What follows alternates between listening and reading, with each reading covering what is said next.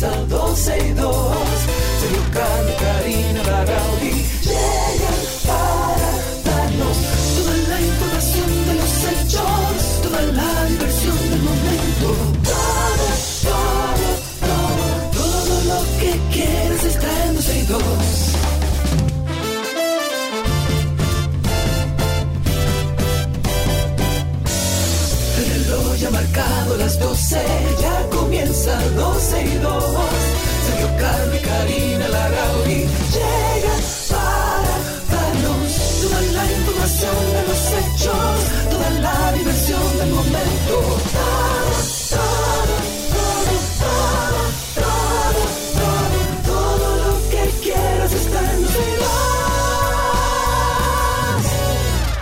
que usted quiere ca- está aquí en 12 y 2 siempre. Tienen que darle más volumen a mi voz. Tiene que llegar a amarillo.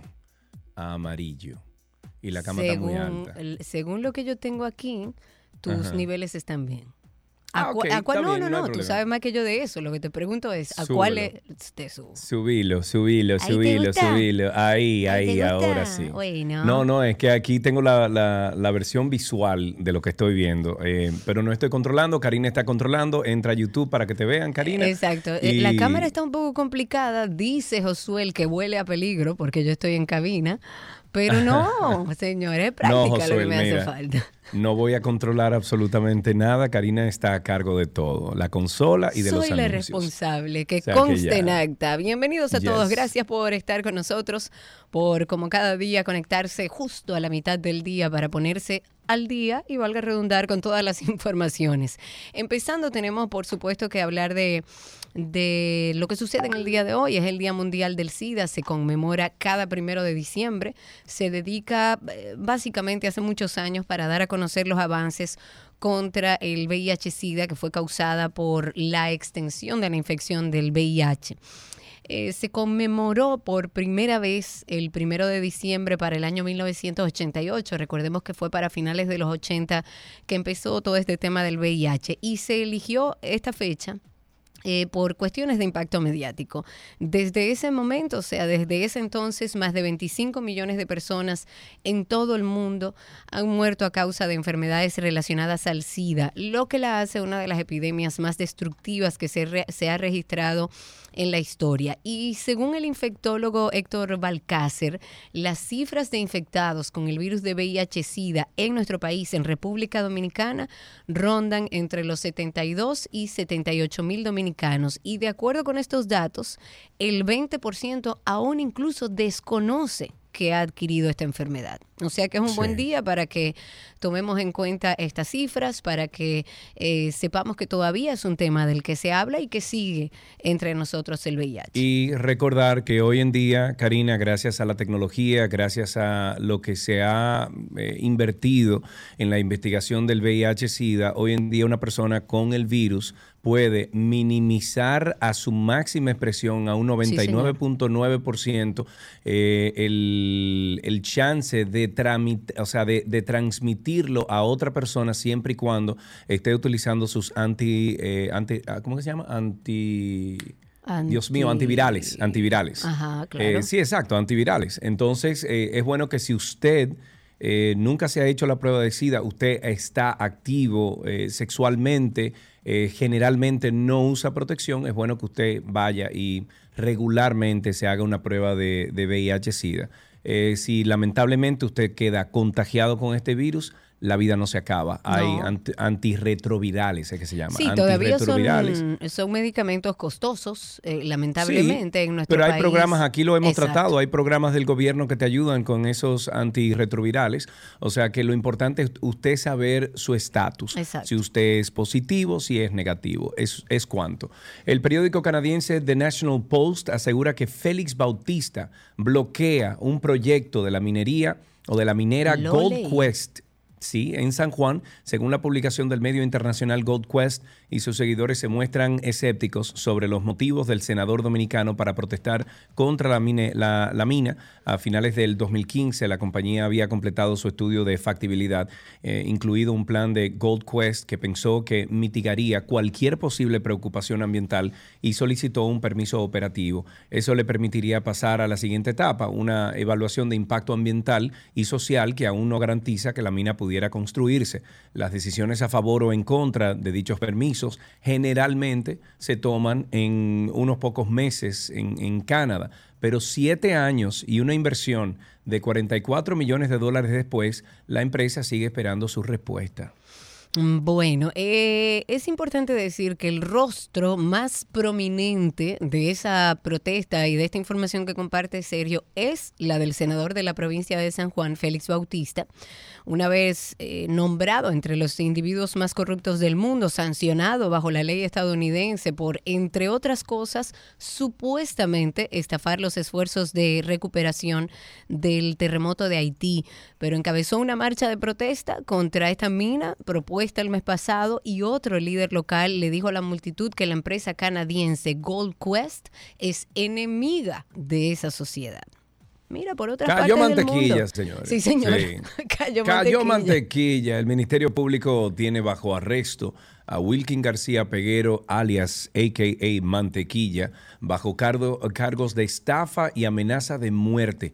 La fiscalía de esta, la fiscalía de esta provincia recibió unas 25 querellas formales por estafa presentadas por ciudadanos a través de abogados contra García Peguero, así como unas 10 denuncias eh, interpuestas directamente por ciudadanos. Desde el 9 de este mes, mm, no, sería de noviembre, de noviembre, eh, al, porque ya estamos en diciembre. Hola, diciembre.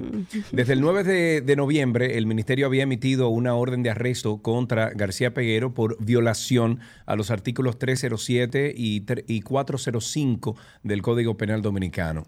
Em, bueno, él andaba por ahí. Lo importante es que dieron con él cuando él mismo, Mantequilla, Wilkin fue al Palacio de la Policía Nacional el día de ayer a grabar un video en esas instalaciones para posteriormente subirlo a redes sociales y simular que no había una orden judicial en su contra. El abogado penalista Francisco Álvarez dijo sobre el caso de Mantequilla que puede ser condenado hasta dos años. Dos años me los hallo chiquito. Muy poco.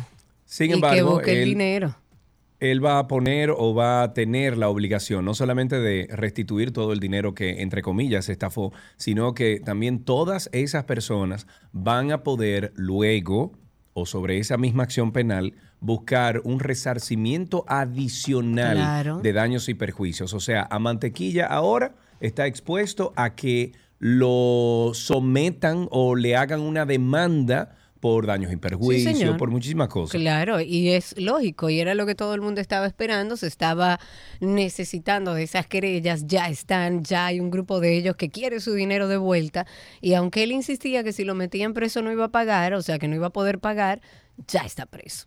Señores, hablemos de préstamos. Eh, Sergio Carlos siempre ha dicho que él no entiende cómo van a pagar los préstamos en este país.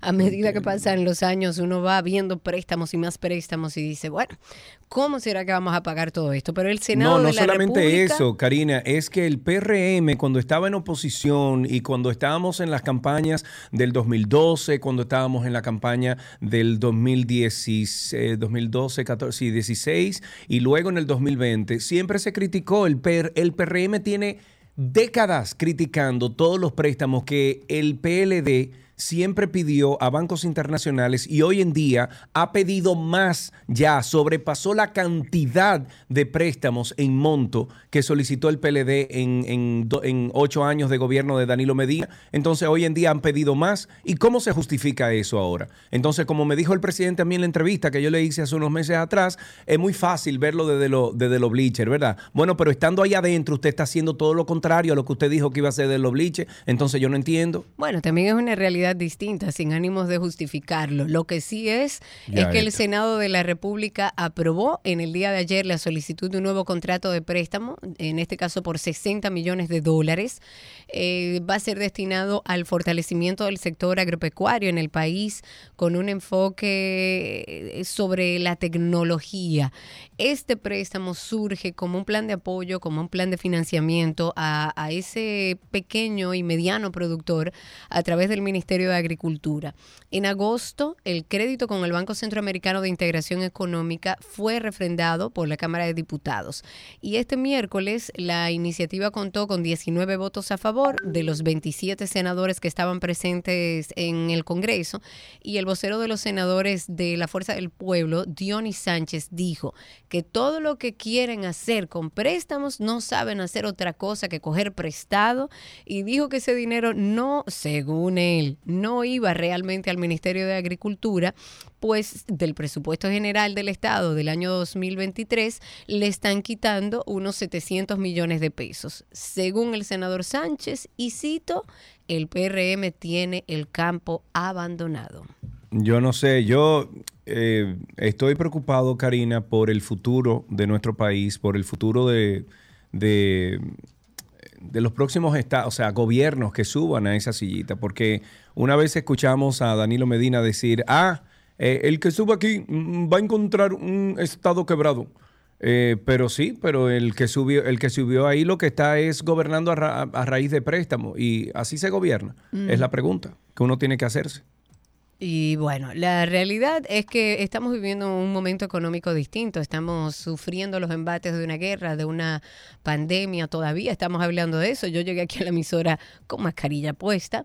O sea que vamos retrotrayendo algunas cosas. Lo que sí es que eh, al- pudiéramos aquí en el programa tener a un experto en macroeconomía que nos ayude a entender cómo es que República Dominicana va a pagar todo ese dinero que se está pidiendo para sostener y solventar la situación que está viviendo económicamente el mundo en general. Ok, vámonos con otro tema, este sobre el censo, que por cierto, ayer cuando terminamos el programa me censaron. Vino Ah, un señor, muy sí, bien. vino un señor muy chévere, se llama Suárez. Cuando le abrí la puerta me dijo, el Antinoti, dime. y le dije, ven, siéntate aquí mismo en el escritorio del Antinoti. Y ahí conversamos como por 10, 12 minutos. Eh, él me aclaró al principio de, de la conversación, me dijo, mira, ya hay cosas que yo sé porque eh, en este residencial eh, aparentemente las casas son muy similares, entonces no te voy a hacer preguntas que ya yo puedo contestar automáticamente. Sí te voy a hacer las que pertenecen directamente al estilo de vida que tú tienes. Entonces le dije, no, no hay problema. Entonces por eso ya es que hay gente que dice, bueno, pero a mí no me preguntaron eh, tal o cual. Lo que pasa es que ellos para ahorrarse el tiempo y para eficientizar el tiempo parece que están haciendo esto y es una costumbre donde llegan a un sitio y le dicen, mira, ya yo sé que esta casa de cemento tiene piso, tiene esto, tiene lo otro, no te voy a hacer ninguna pregunta de esa, voy a ir rápidamente llenando tu ficha y luego solamente te voy a preguntar lo, lo que concierne a ti. Bueno, pues después de 20 días de trabajo con miles de empadronadores en las calles, la ONE dijo que a partir de hoy se mantienen en marcha los operativos especiales en viviendas colectivas, tales como cárceles, asilos, cuarteles, también en centros y casas de acogida. Según la ONE, en los próximos días se completará el, el censo en todas las localidades faltantes.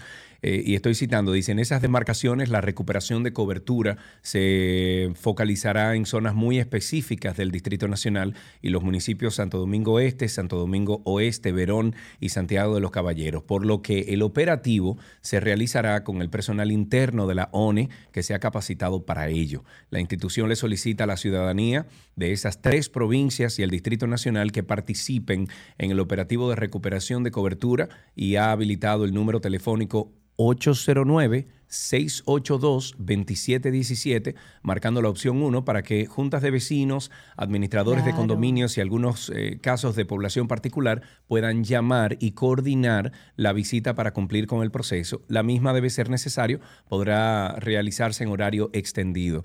Lo que yo digo es que para el futuro, cuando dentro, es cada 10 años que no toca el censo aquí en el país, eh, dentro de 10 años, ojalá y que en el gobierno estatal eh, exista unas, eh, no una cabeza, pero cabezas pensantes que puedan utilizar procesos que se han utilizado y han sido efectivos en otros países y traerlos aquí a República Dominicana para que esto sea más efectivo. Ojalá. Porque entiendo que la forma en que lo hicieron ahora, aunque ha funcionado en, en tiempos anteriores, no fue la más efectiva.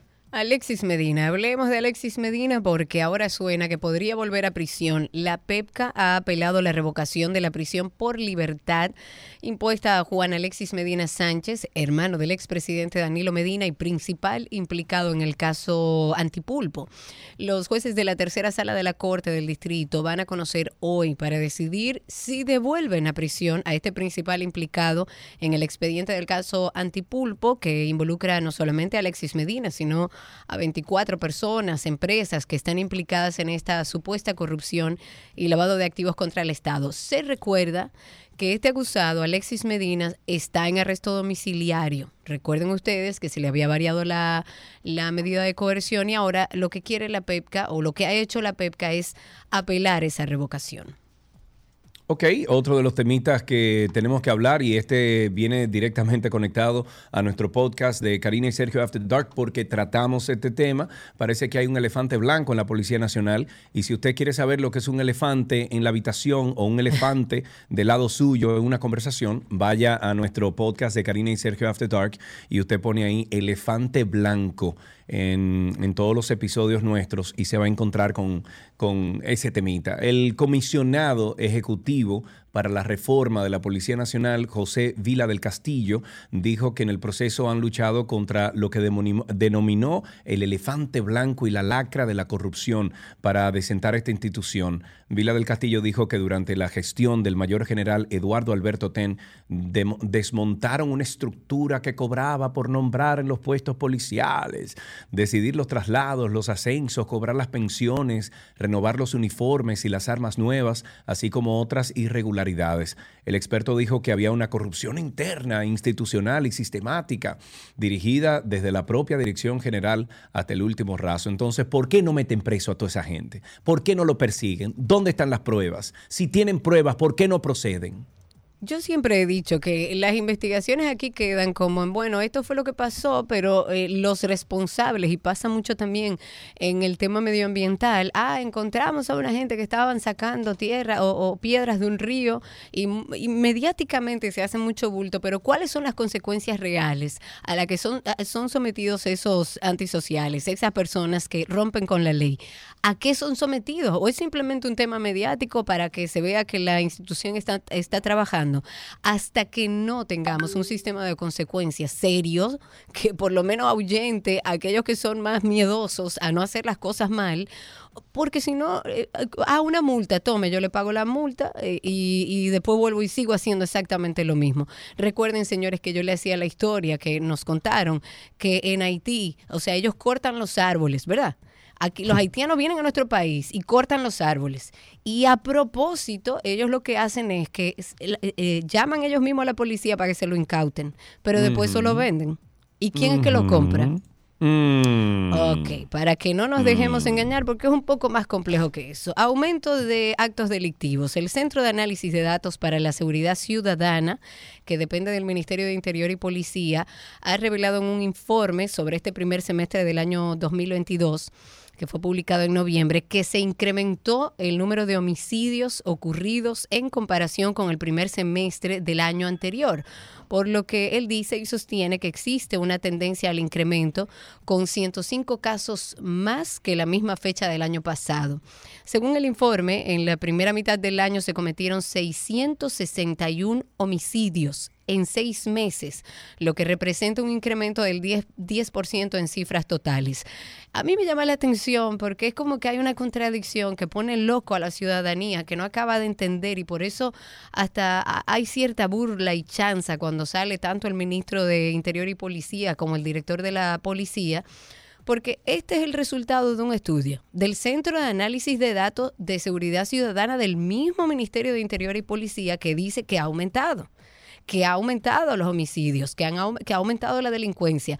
Pero ellos han salido a decir que no, que es todo un tema de percepción, que antes había más robo, más homicidio, más de todo, pero que ahora es como que se ve más, pero que los números daban de que estábamos en mejor situación.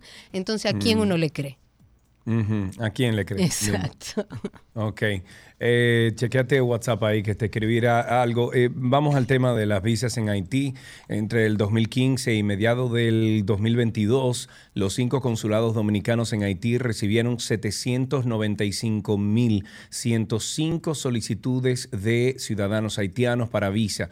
De esas entregaron 726.300 visas y denegaron 178. Se desconoce qué ocurrió con las 68.627 restantes. Eh, al contrastar datos proporcionados este jueves por el Ministerio de Relaciones Exteriores con las denegaciones de visados, se corroboró que solo el 0.02% de las peticiones fueron rechazadas. ¡Wow! Durante ese periodo, las 47 misiones consulares dominicanas en todo el mundo negaron 6.958 visados a extranjeros, siendo Haití el cuarto país con más negaciones, representando el 2.55%. El consulado en Haití eh, que negó más visas fue el de Puerto Príncipe, con 138 cifra que representa el 0.05% de las solicitudes. Yo Que vayan a la agencia de viajes que está dando visa No, yo, yo voy a decir, yo voy a- yo creo que eso es la gestión, pero como quiera, tiene que haber un, un dinero de por, por debajo de la mesa ahí con esas gestiones. Pero yo, yo quiero decir algo que ha pasado aquí en República Dominicana y que cuando ha pasado no lo hemos criticado. Y es el hecho, Karina, de que en algunos años el- los Estados Unidos, por ejemplo, que es, eh, yo diría que el, el- creo que es eh, eh, analítica, o sea, eh, por cifras, eh, nosotros somos los que solicitamos más, o sea, los dominicanos somos los que solicitamos más a ese país. O sea, en la lista de países que solicitamos ma- eh, visa, eh, Estados Unidos está como número uno. Eh, y recuerdo que en años anteriores los Estados Unidos ha dicho, bueno, para este año hay disponible 15 mil visas para dominicanos. Bueno, para este año hay 20 mil. Para este año, vamos a ver, Cristi, si tú puedes hacer ahí un pequeño search, una pequeña búsqueda, a ver si esos datos, porque recuerdo que nosotros lo hemos tratado aquí, Karina, anteriormente. Yo creo que el Estado Dominicano hoy en día debe delimitar ya cuántas visas otorga a la hermana nación de, Pero, Haití. pero ahora mismo no tenemos cómo otorgarle. En la situación que está viviendo Haití, sin cónsules, sin consulado abierto, sin embajada abierta, yo creo que eso será a, a futuro, digamos, a un mediano largo No, plazo, pero cuando Haití vuelva a, a ser un por, país. por ejemplo, por ejemplo, eh, ahora que vamos a entrar en el 2023, que el Estado Dominicano diga, mira, hay 20 mil visas que se pueden otorgar siempre y cuando ese ciudadano haitiano llene los requisitos que nosotros como país requerimos para que ellos entren a nuestro territorio legalmente. Hay 20 mil. Punto. Señores, yo me puse a hablar con uno de los muchachos, no el que me censó, pero uno de los muchachos que, que andaba ahí afuera censando. Y él me dijo, mira, yo estoy preocupado. Aquí hay mucho haitiano.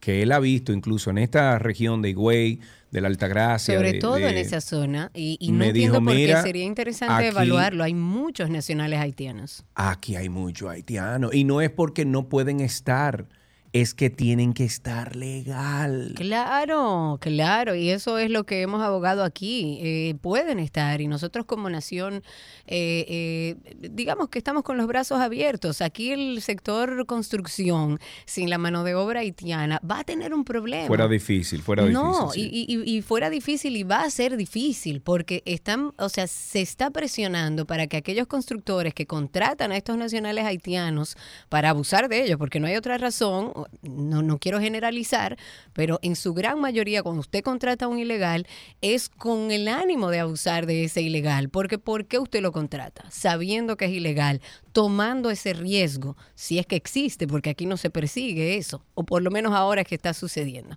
Hablemos de otro tema, un tema interesante. A mí me llamó mucho la atención. Nosotros hicimos un episodio dentro de Karina y Sergio After Dark que hablaba del gaslighting. Ojalá, Sergio, lo tengas por ahí esa promo y podamos conseguirla. No, no, no, no Porque no tengo, estoy en, mi cabinita. Si no, mándasela No a. Cristi. Cristi te la va a mandar. Pero bueno, para que ustedes sepan, gaslighting es un término que nosotros eh, trabajamos trabajamos un poco más extenso a través de nuestro proyecto de Karina y Sergio After Dark. Y esta palabra ha sido seleccionada como la palabra del año para el diccionario estadounidense Merriam eh, Webster. En el 2022, la búsqueda de su significado aumentó, oigan bien, en 1740%. Es una locura la cantidad de gente, de personas que buscaron este término de gaslighting. El origen de este término, como para darle una vuelta a lo que significa, está asociado a una película que si no la han visto es bueno que la vea, que se llama Gaslight. Es del año 1944, se consigue en cualquier lugar y narra una relación abusiva de una pareja en la que la esposa es tratada como, como si fuera una loca por su marido. Y por eso esta es una de las definiciones del diccionario de este término, de gaslighting. Y dice, y cito, manipulación psicológica de una persona, usualmente a lo largo de un periodo extenso de tiempo, que provoca que la víctima cuestione la validez de sus propios pensamientos, de la realidad o recuerdos y típicamente conduce a que la otra persona eh, esté confundida, pierda la confianza, pierda parte de su autoestima, la incertidumbre sobre la propia estabilidad emocional o mental y dependencia hacia el perpetrador. Pero en los años más recientes, o sea, estamos hablando de actualmente, el término gaslighting también se ha eh, comprendido como algo más simple, general y actualmente se define como el acto o práctica de engañar de forma extrema a alguien para obtener una ventaja personal. El diccionario concluye diciendo que gaslighting puede ocurrir tanto en relaciones abusivas como en prácticas de engaño, incluidas tipo de fake news, el uso de deepfake y todo eso que hoy tenemos eh, en el mundo digital. No sé si Sergio ya tiene, no sé si tienes la promo, Search. Ah, es que no te estaba viendo, estaba en el guion. Eh, mejor te juzgan diciendo que te enojas por todo. En algún momento te dicen que las cosas no pasaron como tú las recuerdas. Si has contestado que sí a esta pregunta que he hecho, podrías estar siendo víctima del gaslighting. El gaslighting, que quizás muchos de ustedes dirán, ¿qué diantres? ¿Qué es eso? Digamos que es una forma de abuso psicológico que consiste en manipular la percepción de la realidad del otro. Pero mayormente la persona que es víctima de gaslighting refiere, es que yo vivo en duda, yo no sé exactamente lo que me pasa. Puede que incluso yo me vaya al patio de la casa y empiece a llorar sin una causa aparente o me sienta culpable todo el tiempo por cosas que ni siquiera tienen que ver conmigo. Si ustedes sienten que están en una relación sea del tipo que sea, en la que están sufriendo gaslighting, lo imprescindible es buscar ayuda. Karina y Sergio, After Dark. Karina y Sergio After Dark está disponible en todas las plataformas de podcast. Nos pueden buscar como Karina Larrauri o Sergio Carlo. Ahí nos encuentran. Así empezamos 12 y 2 en el día de hoy. Gracias por la sintonía. Todo lo que quieres está en 12 y 2.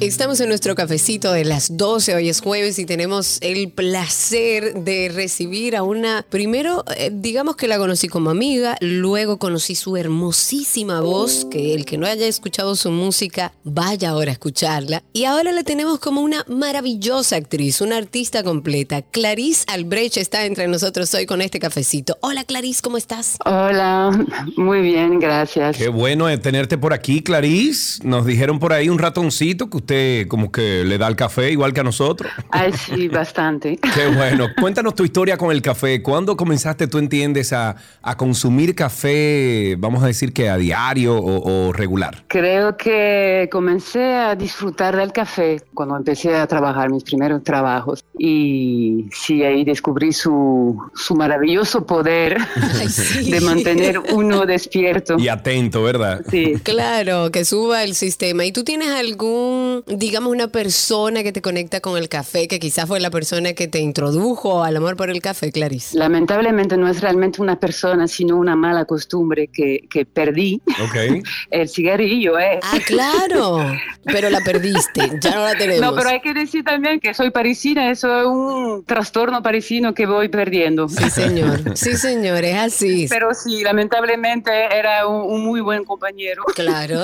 Pero aprendí a disfrutarlo sin esto. En París incluso, señores, uno va a cualquier sitio y lo primero que hacen es que te sirven un- una taza de café. Claro. O sea, eso es en todo lado. Sí. Y yo creo que París es uno de los lugares donde todavía hoy en día se sigue fumando mucho y es el compañero inevitable, por supuesto, del, del café. Y la copa de vino, lamentablemente también. Y claro, no, lamentablemente no, mm, mm, nada de eso. Pero no, Claro. tengo que decir que en realidad el, el café dominicano ayuda bastante a, a- a perder la mala costumbre y se basta a sí mismo. Sí, señor, es más que suficiente.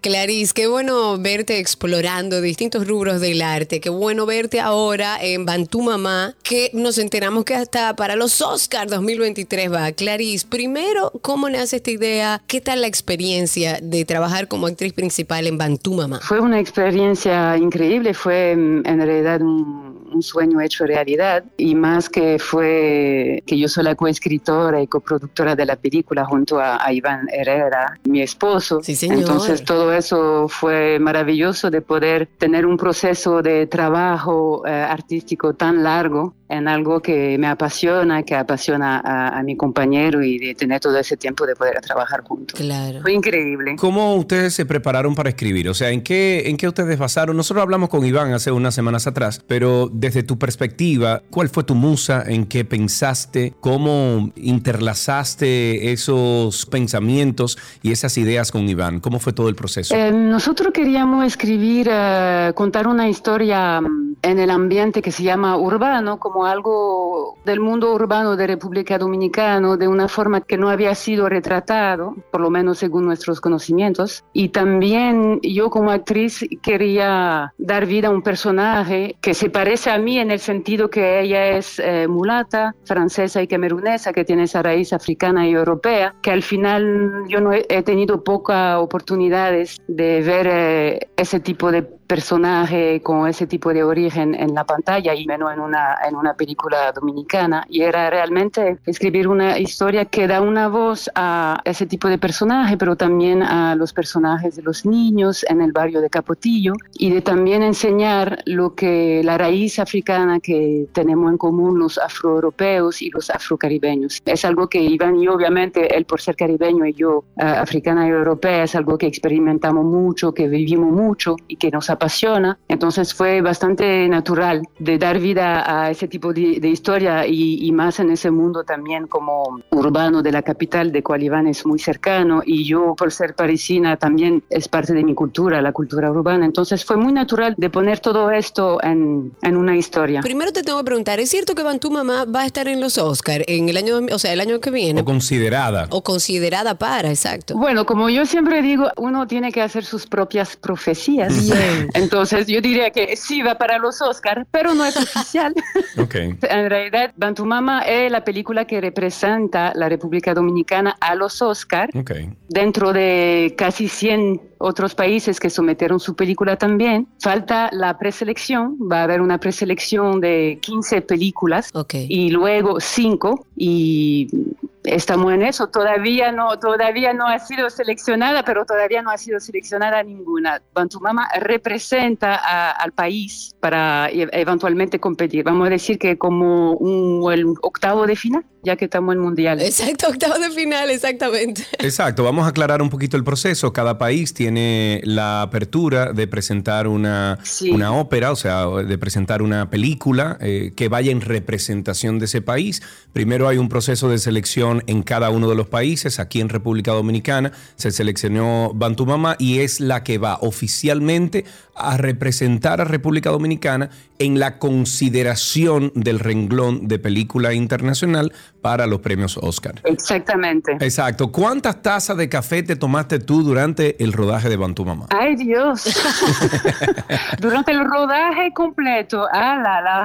Muchas. Yo diría como 874. Oh, Dios. Estando tú siendo, obvio, la esposa de Iván, Iván el director, también eh, coescritor, tú coescribiste. ¿Cómo te encontraste tú en la situación de tú estar en una película tan involucrada siendo actriz, cuando dicen acción, despegándote del, del rol de productora, de coescritora, etcétera, ¿cómo lograste no preocuparte durante tu actuación delante de la cámara de algo que fuere, por ejemplo, eh, meramente de producción? Fue fácil en realidad. Yo separé mucho la guionista de la actriz, porque si no la actriz vive diciéndole a la guionista, sí, pon eso, por favor.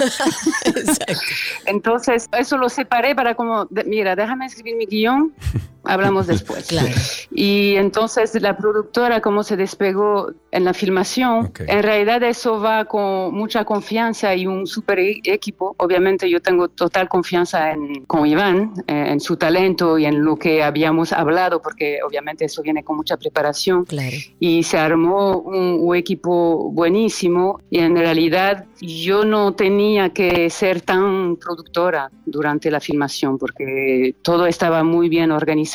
En particular, sí, el productor de línea, Cristian Mojica, fue increíble. Yo sentía que Iván estaba muy tranquilo con él manejando la producción de línea y yo también. Entonces me pudo concentrar realmente y hasta era como medio raro en el sentido que era como, bueno, ya nada más yo soy actriz, estoy aquí sentada esperando que me llaman después de haber sido tan involucrada. Exacto. En todo es como, bueno, aquí estoy. Ustedes me llaman, era solamente como conversación al principio del día con Iván sobre el guion, los cambios. Para mí era importante de ser una actriz, no como vivir atrás del monitor, eh, opinando, etcétera. Yo soy muy, muy soldado. Soldado como lo que tú digas. Exacto, lo que usted diga, yo lo hago. ¿Cómo le ha ido a Bantu Mamá en festivales? Porque tengo entendido que ha estado en diferentes festivales. Le fue muy bien. Tuvimos un super estreno en, un grande festival eh, norteamericano que es South by Southwest.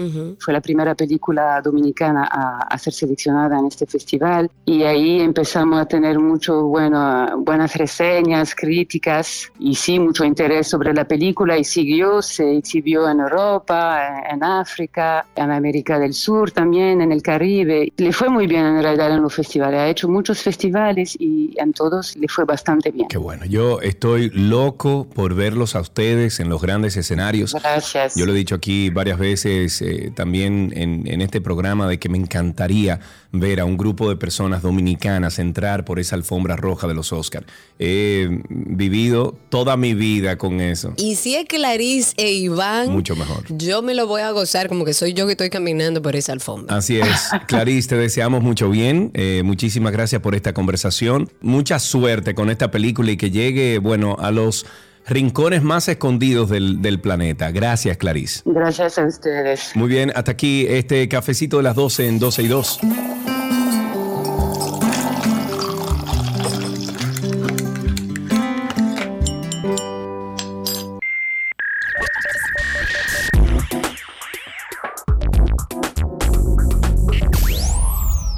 De inmediato nos vamos con lo mejor de la web y Amazon lanza Crea con Alexa.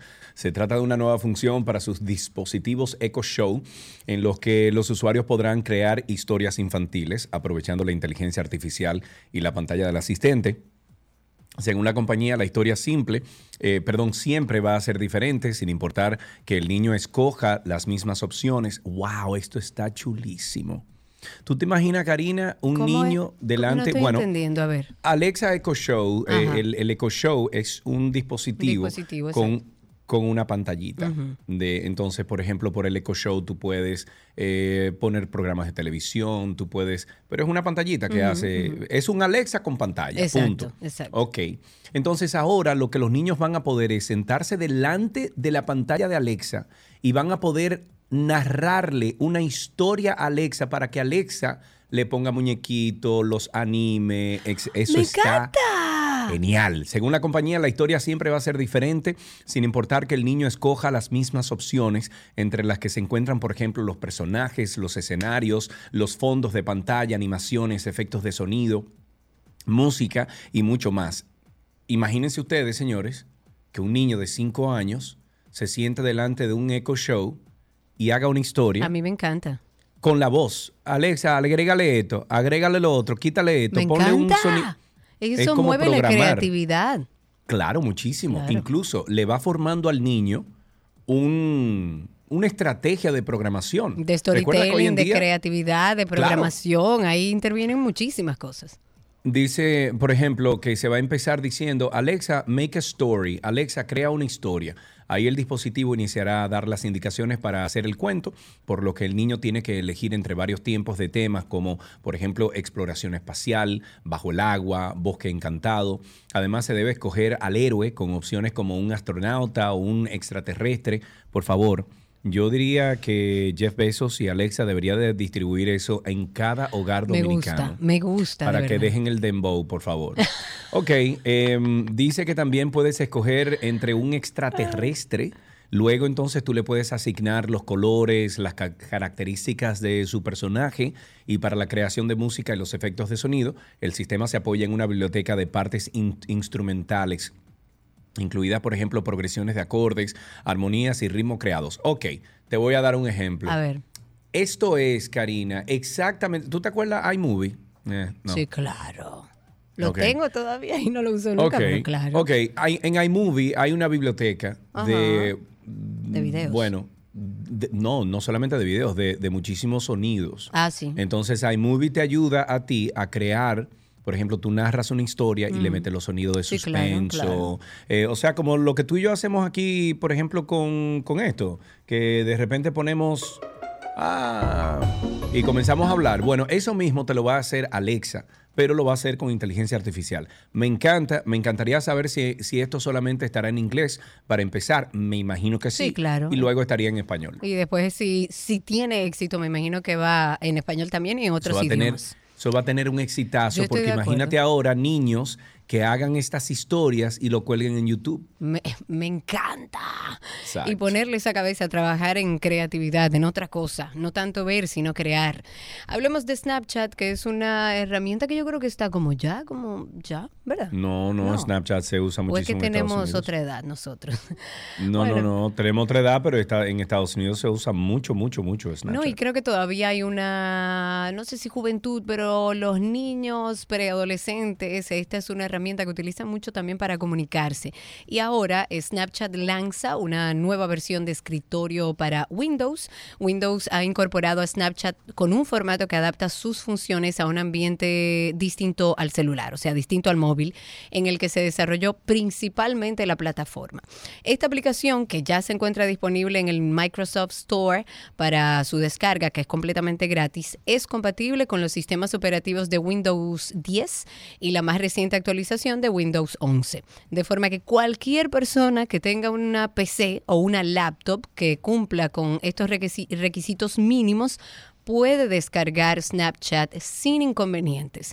Sin embargo, a diferencia de otras aplicaciones que son descargadas en la Microsoft Store, Snapchat no tiene una ventana propia, sino que opera usando al navegador de Microsoft Edge para, su, para esa finalidad. Pero aquellos que son usuarios de Snapchat ya saben que tienen una versión de escritorio para Windows. Me acaba de escribir Yanko y me dice que cada vez que digo el nombre de fulana se activa en su casa. Alexa. No, diablo, no le haga eso. Alexa. O, mejor, o mejor tú le dices, no, por, por ejemplo, tú le dices, Alexa, play Canny García Radio. Ya, ahí se la toca. le va a tocar. Perdón, Yanko.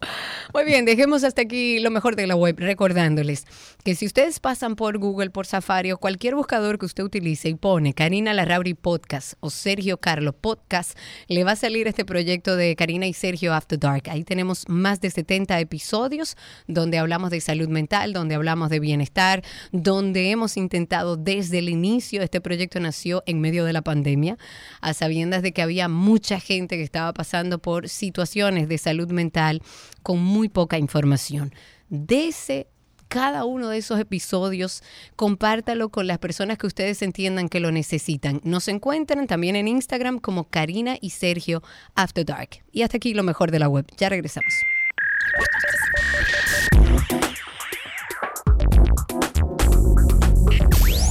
Todo lo que quieres está en 12 y 2.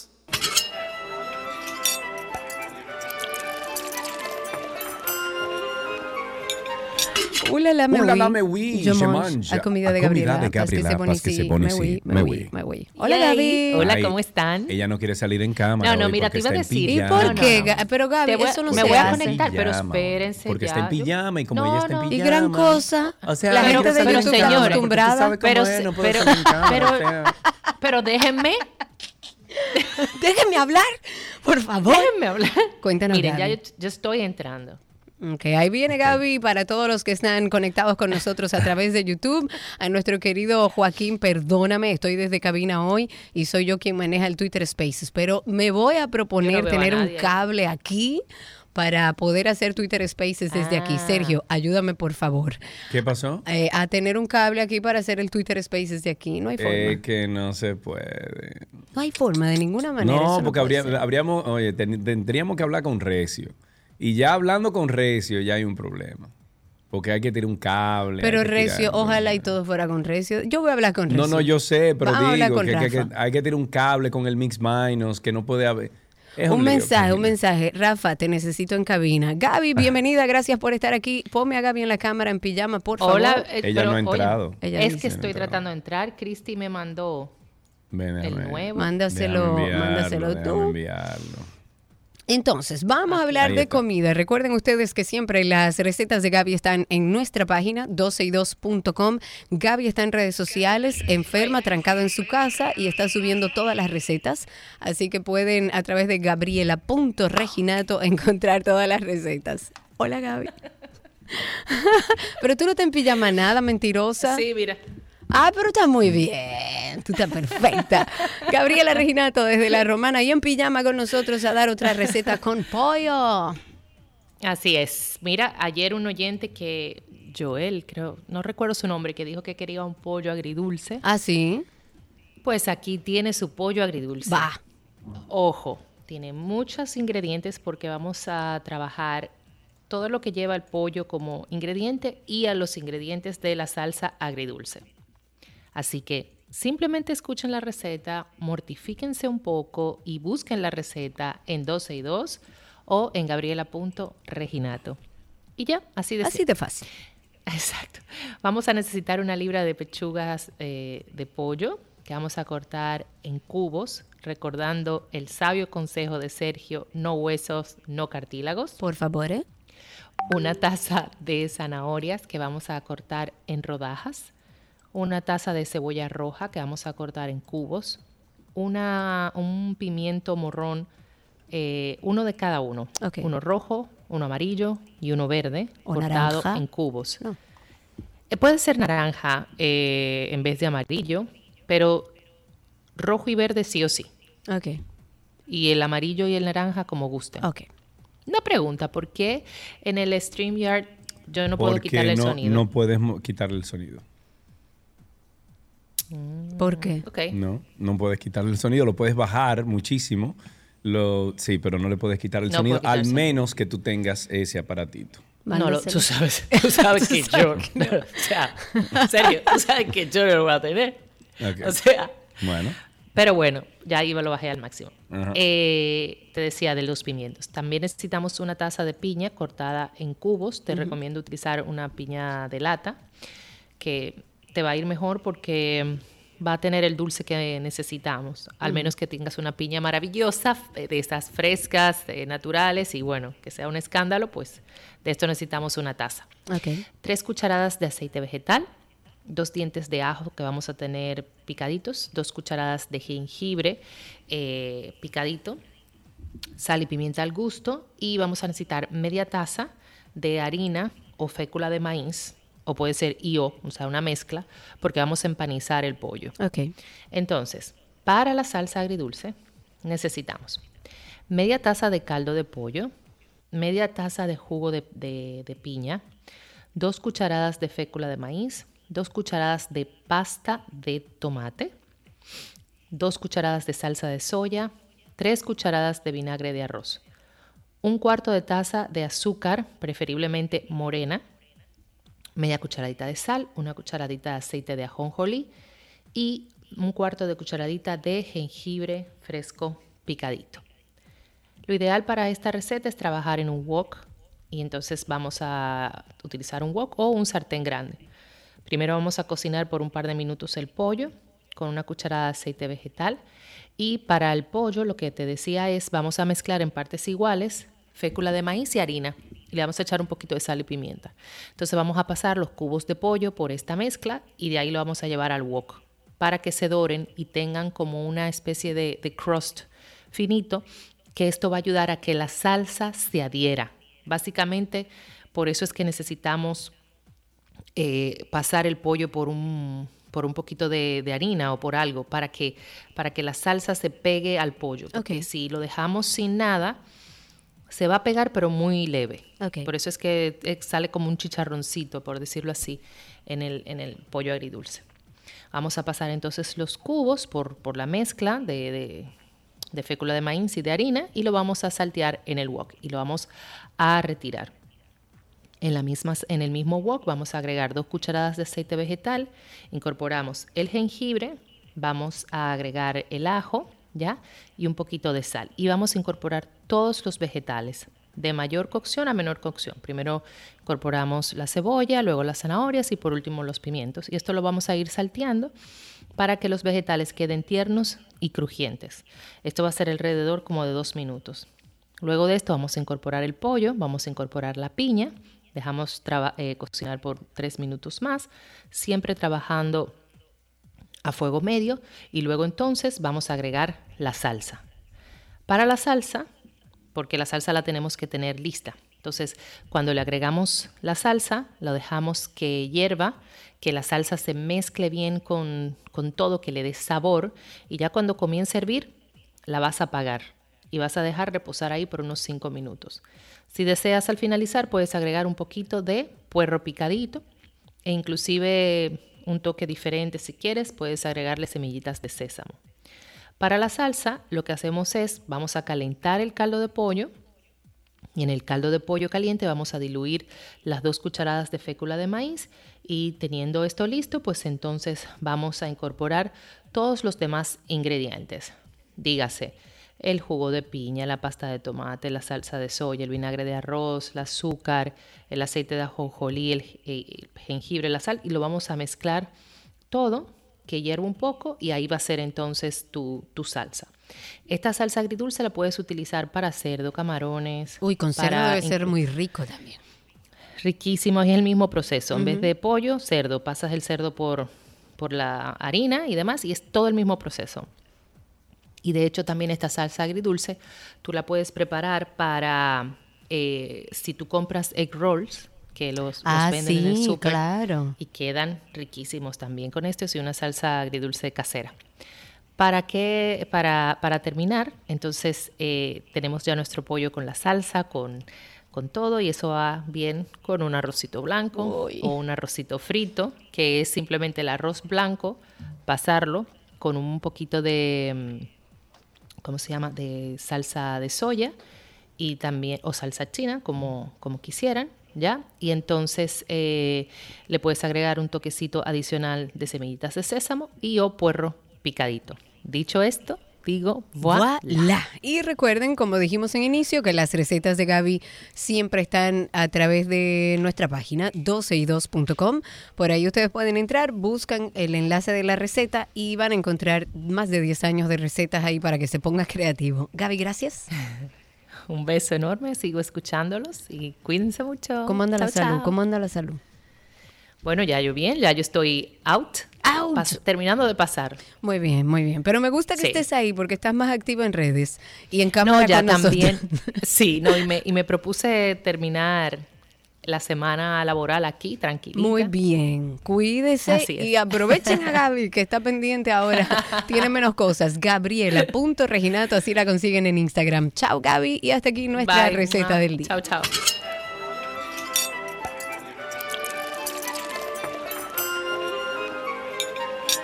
Todo lo que quieres está en dos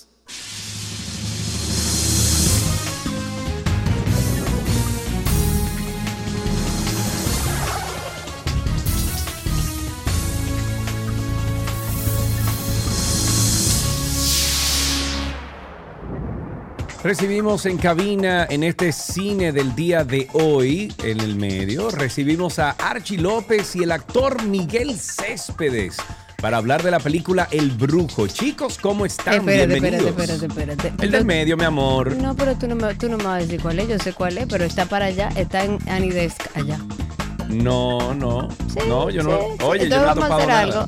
Paramos y así de fácil No, ponemos no, no, nuestra ven, ven, cama. dale, dale. No, Dale, no, no, tengo que resetear el, el usuario aquí. Pero bueno, ahora sí, arranca de nuevo, que la gente oiga. Ok, tenemos en cabina, señores, a nuestro queridísimo Archie López y el actor Miguel Céspedes y viene a hablar sobre la película El Brujo. Chicos, buenas tardes, bienvenidos, ¿cómo están? Buenas tardes. Yo pensé que Oh, caramba, no, pero Yo pens- venir Yo pensé que era una grabación. ¿Cómo, y pero ¿cómo cosas. una grabación? Sí, el, el director Archie López y Oh, el actor. Miguel claro. Céspedes. Bueno, es Así una como debe grabación. Así como debe ser. Hermano, ¿y cómo está la vaina? Estamos bien, estamos bien. Te iba a decir algo que se dice en mi casa, pero no se puede decir en No, no. Sí, no, no, está no, bien, no, ya, no, ya. personal, por WhatsApp. Qué bueno tenerlos aquí a hablar de esta nueva película, El Brujo. ¿Qué vamos a ver en la pantalla? Voy a empezar contigo, Archie. Vamos a empezar contigo. ¿Qué es lo que vamos a ver en pantalla? ¿De qué se trata? El brujo no se trata del brujo. ¿Cómo así. Archie? Explícame. Es una película para toda la familia. Ok. Eh, básicamente se desarma lo que es el personaje del brujo. Es como lo toman, lo toman no era de la loto. Claro. Esto, esto pasa lo mismo. Entonces, vamos a ver, a, tenemos a Raymond Miguel, eh, tenemos otros actores como Wadi Jaques, Jochi Santos, Maravilloso. Nani Peña, que la trajimos. ¡Ay, qué bueno! Tenemos Juan Carlos Pichardo, bueno, tenemos Jacqueline Estrella. eh, Estrella también, tenemos una gran- estrella. Un, un- un gran elenco, estamos súper contentos. Y esta película se trata de que Raymond y Miguel son primos. Y Raymond, por una situación, anda huyendo a la policía y coge para el campo. ¿Y el primo dónde vive? En el sur. En el sur. Y se encuentra con el sur allá. Entonces yo soy quien lo mete a brujo. Básicamente. Señora, que me está Huye- poniendo. huyendo, huyendo, huyendo a la policía, dice, pero nadie se mete con el brujo. Tú que ser el brujo. Tú eres el brujo del La solución, la solución de Miguel, ya tú sabes. ok, perfecto, Sergio. Me, me encanta. Eh, vi algunas personas ya que han visto la película y, se han reído muchísimo. Es la costumbre cuando uno va al cine a ver sobre todo las películas de Miguel de Céspedes y de, y de nuestro queridísimo Raymond y por supuesto con la dirección de Archie López. Eh, ¿qué- ¿Cuál es la esencia diferente que presentan ustedes en esta nueva propuesta eh, mirando hacia atrás, mirando a todo lo que ustedes han hecho juntos y han construido juntos, Archie? Mira, de- de- déjame, Ok, Miguel, déjame, dale. déjame responderte. Déjalo yo. que ayúdale respiro. tú, ayúdale tú. Yo creo No, que no, porque él, él- nosotros... él respiró. y- Sí, que nosotros con esta película hemos vuelto al Génesis. Ok. O sea, cuando nosotros iniciamos eh, Lotomán, desde Lotomán hasta Tubérculo, siempre ha sido una caterva de risa. Ajá. Esta, sin lugar a dudas, ha sido una de las películas más cómicas que hemos hecho. Eh, claro, manteniendo siempre eh, los mensajes positivos y los mensajes familiares, porque Claro. siempre que hacemos películas Son películas son- familiares. Son películas Sí. familiares. Entonces, esta película, las personas van a tener que verla mínimo tres veces para, para entender y escuchar, porque la primera no van a poder escucharla por la risa. Por la risa, claro. Porque hay chistes tras chistes que no le dejan margen de tiempo a la gente reaccionar. Ay, señores, qué rico, una terapia de risa en el cine. Se lo puedo recomendar. Una de, óiganse lo que yo le estoy diciendo. Una de las películas más cómicas que hemos hecho, si no la más, esta es una de las Que más mucho decir cómicas. si lo dices tú, Sí. si lo dice el grupo que trabaja en esta película. Y, lo más importante es que esta película es como un good feeling movie. O sea, eh, tuvimos... Oye, hasta en inglés hicimos tuvimos. ¿Viste? tuvimos- ¿Viste? tuvimos la, la presencia de, de nuestro querido Hipólito y Carolina Mejía. Y ella me mandó una nota de voz y tan linda. Me dice, mira, Archie, en, este- en el día a día que uno vive tan complicado y tantas cosas, cuando vi la película me sentí súper bien, mi papá se rió como un niño. O sea, que eso es la, esa es la película. O sea, lo que queremos que la gente vaya en grupo. Es como ir al play. Claro, es un a can, disfrutar, Es un, es es un un can, can. es a disfrutar. Claro. Y poder entonces, a través de esta película, eh, llevar un mensaje positivo, proyectar un país chulo, un país... eh, tiene un tiene una parte del guion que es Miguel enseñándole a ser dominicano a su hijo, que es un, Ay, me domi- que es un dominicano docente. Ay, me Entonces, encanta. cómo se pelea una yuca, cómo se monta un caballo. ay, Él es como. Mr. Miyagi porque le está enseñando pelota. Él le enseña, le enseña a ser pelotero y le enseña a ser pelotero y a ser dominicano. Entonces, esa parte es muy chula de la Y no es un mensaje positivo, son muchos mensajes positivos. La película está conformada de mensaje positivo y humor. Claro. Y la dominicanidad que no se debe perder, las locaciones. Sí. Eh, es un conglomerado de cosas buenas eh, para, para abrir esta Navidad. Que, y, y- sabe, le va a encantar a la Para abrir la Navidad y cerrar el año Sí, riéndonos sí. un poco, eh, eh, botando un poco el estrés, yendo en familia a ver el cine dominicano. Me Yo, preguntan yo te por... voy a hacer una pregunta. Ajá. Tenemos unas trivia de, de Ah, brujo, ay, ay, ¿verdad? ay, ay, qué. Sí. En serio, Entonces yo te voy a hacer una pregunta. Anda al diantre. Dime, dime. ¿Eh? Dime, a ver. En República Dominicana, yo te voy a dar las cuatro posibles respuestas. ¿De dónde son los brujos? ¿Del sur, De del este, del norte o, o de la capital? Del sur. Del sur, Ah, pues, muy bien, muy Ajá, bien. muy bien, muy bien. Bien, vamos a ver Ajá, otra cosa. otra trivia. ¿Para qué la gente va a Boca Chica a tirarse de espalda? Oh, como- práctica Ah, de, natación, para caer en la matica, para que se le quite el azar o para atrapar un pez. O para que se Para que quite se la le quite la sal. Ya, pues entonces, ustedes, son Entonces. dominicanos, entonces eso, eso es parte, eso es sí. parte de la enseñanza. Hay también, Ajá. hay otras, Ajá. otra que es, Hay de pelota también. sí, ¿cuántos años tiene Fefita? Anda, 15, ya. 33, no. Oye, oye, oye. 69 o no se sabe. No se sabe. No se sabe, no se sabe. Eso no. tenía que ser una opción. Espérate, te- tengo uno para Karina. Tengo uno para Karina. Último campeonato que ganaron las estrellas orientales.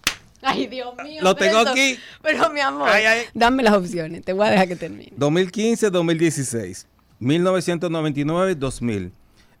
1964, 65 o 2018, 2019. Muchacho 2018, Eso, 2019, tú ¿qué es lo que te Eso de pasa? verdad. Eso es de verdad. Eso es, eso es ser Porque, déjame decirte, Karina, que él es, eh, le enseña pelota, pero él es fan de las estrellas. ¿En Ay, para que lo sepa. En la película. Todo el tiempo, la- anda, sí, todo el tiempo anda con su jersey de las sí. estrellas, todo Mi el amor, tiempo. pero yo te amo, pero tú eres estrellita de verdad o tú te estás haciendo en la Bueno, película. mira, yo, yo entiendo. Cuidado con lo que va a responder. Yo entiendo es que los aguiluchos y la y los escogiditas tienen mucha gente y no van a pagar porque por nadie que venga a sumarse. Entonces, yo sé que los únicos que van a sumar para que venga a- al equipo eh, son las estrellas. Yo soy estrellita. ¿sí? Eso. Ya, bien, bien, bien, bien. Eso Salió es. de abajo de un Él- él- él cogió su personaje en serio. Está Pero bien, qué bueno, bien, la verdad bien. es que esto, eh, esta sinergia que ustedes han logrado, este trabajo en equipo, Miguel, Raymond, Archie, yo creo que ya la gente sabe a lo que va al cine, a disfrutar, a ver una película familiar, pero nos hacen una pregunta, Archie, eh, a través de redes, que por qué es que a ti te gusta tanto trabajar con Miguel y con Raymond, por qué eh, eh, Oh, este grupo de ¿Por trabajo. qué a ti te gusta tanto venir y trabajar en 12 y 2, Karina Larrauri? Bueno. Porque ya tenemos todo planchado. El momento que Archie dice, señores, vamos a una película, ya sabe que está todo planchado, está todo el mundo ready. Lo que hay que cambiar es el- el- el- la locación, el guion, algunas actuaciones, interpretaciones, pero ya todo está y hecho. ¿no es cambiando la ropita. Claro, Bueno, bueno, ya eh, Sergio ya respondió, pero voy a dar mi versión. Ajá. Bueno, primero porque Raymond y Miguel son gente maravillosa. Estoy de eh, acuerdo Son con profesionales. O sea, la gente lo ven como los cómicos, pero esa gente nunca han llegado tarde a un. Seriesísimo. Nunca han No, llegado no, no, no, no, no, no, di la verdad. No, perdón, perdón. Eh, eh, Archie, Ya di la verdad. ya llovió. Cuando nosotros lío. estábamos grabando Lotoman, que fue el Lotoman 3, que fue la experiencia que yo tuve de trabajar con Miguel y, y Raymond y Archie y todo un equipo de gente maravillosa.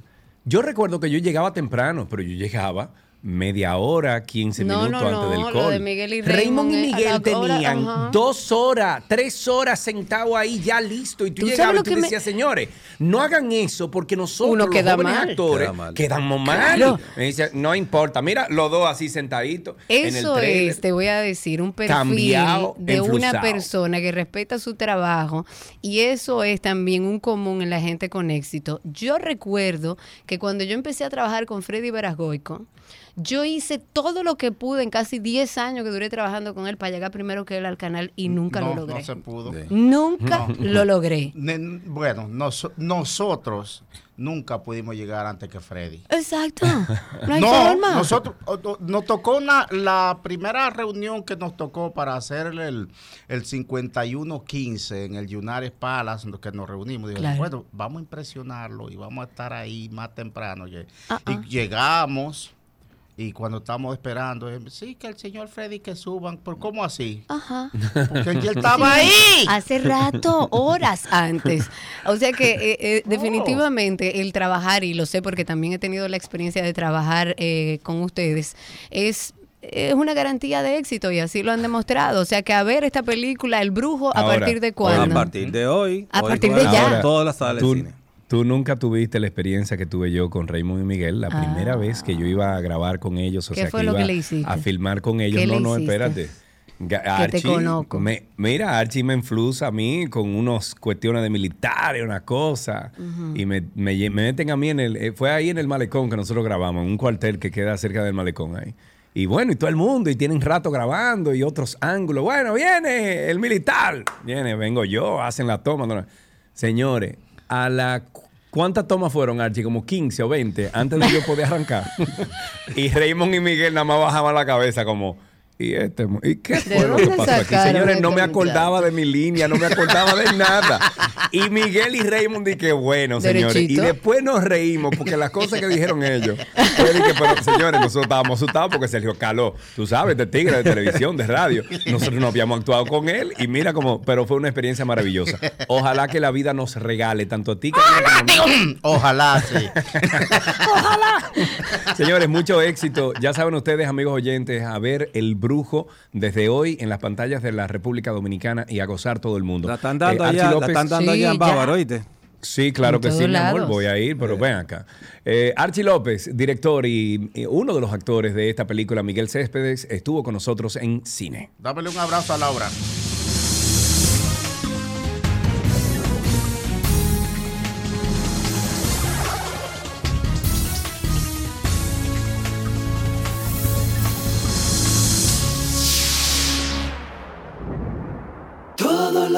Quieres está en 12 y 2.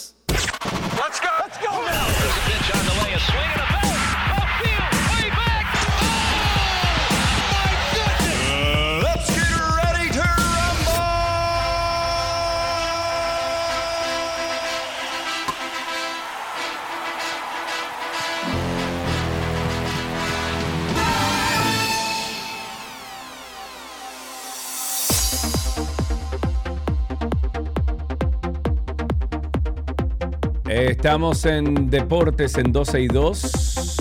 Ahora sí, ok. Estamos en Deportes en 12 y 2 y arrancamos con una noticia de béisbol. Tras un descanso, vuelve la pelota. La tabla sigue igualita, pero los partidos de hoy quizás, quizás, quizás cambien la situación. Escogido, que tiene una muy buena racha, se enfrentan contra los gigantes. Estrellas y águilas verán cuál están más altas. Licey puede eh, retornar a su primera posición, pero para eso necesitan ganar varios partidos, empezando con los toros que ya se han vuelto, bueno, han vuelto al sótano.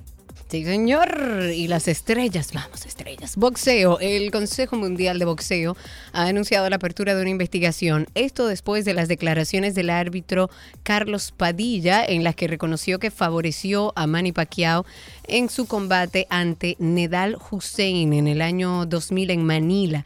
La victoria en esa pelea permitió a Pacquiao, por, entonces con 21 años, mantener el cinturón internacional del peso super gallo. Padilla, conocido por arbitrar el Triline Malina entre Mohamed Ali y Joe Fraser en el 1975, dijo que ayudó a Pacquiao a asegurar la victoria al prolongar la cuenta de 10 hasta 18 cuando su compatriota cayó a la lona en el cuarto asalto. Dice, soy filipino y todos los que estaban en la pelea eran filipinos, así que prolongué la cuenta, sé cómo hacerlo. Ok, eh, por favor, chequen su WhatsApp todos, por favor. Eh, básquetbol, LeBron James sumó 31 puntos, 8 asistencias y 7 rebotes. Austin Reeves añadió un récord de eh, temporada de 22 puntos y los Lakers de Los Ángeles se recuperaron de una dura derrota al imponerse 128-109 el miércoles a los Trail Blazers de Portland. Anthony Davis sumó 27 puntos y 12 rebotes en la sexta victoria de los Lakers en ocho encuentros. Los Ángeles sufrió una dolorosa derrota ante Indiana, en la que perdió una ventaja de 17 puntos en el último momento. En esta ocasión, los anfitriones abrieron una ventaja de 18 puntos al inicio del cuarto ante Portland y se aferraron a ella. En una noticia de deportes electrónicos, el golf se suma al catálogo de Nintendo Switch como el séptimo deporte jugable. Ya está disponible a través de la actualización sin costo adicional.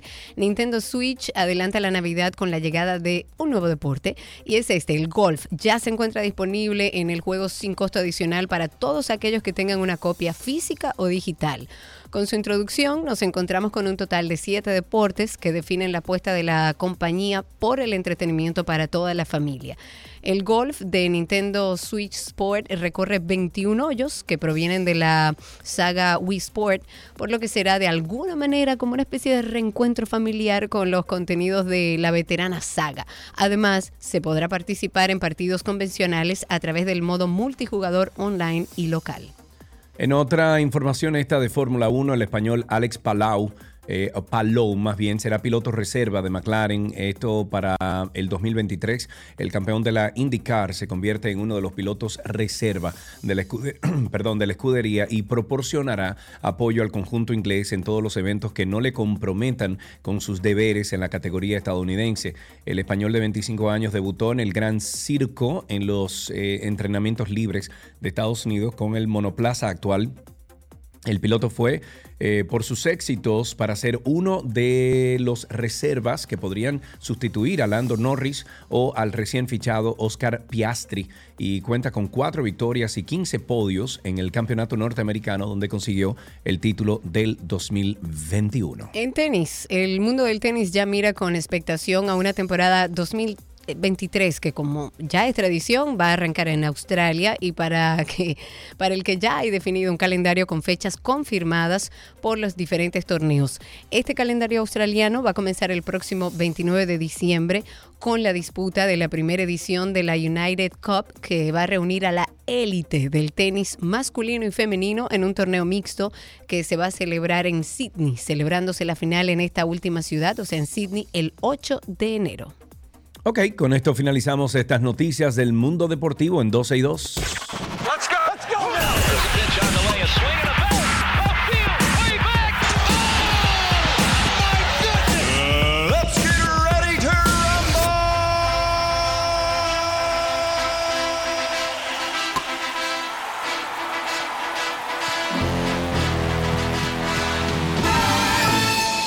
Todo lo que quieres está en 12 y 2.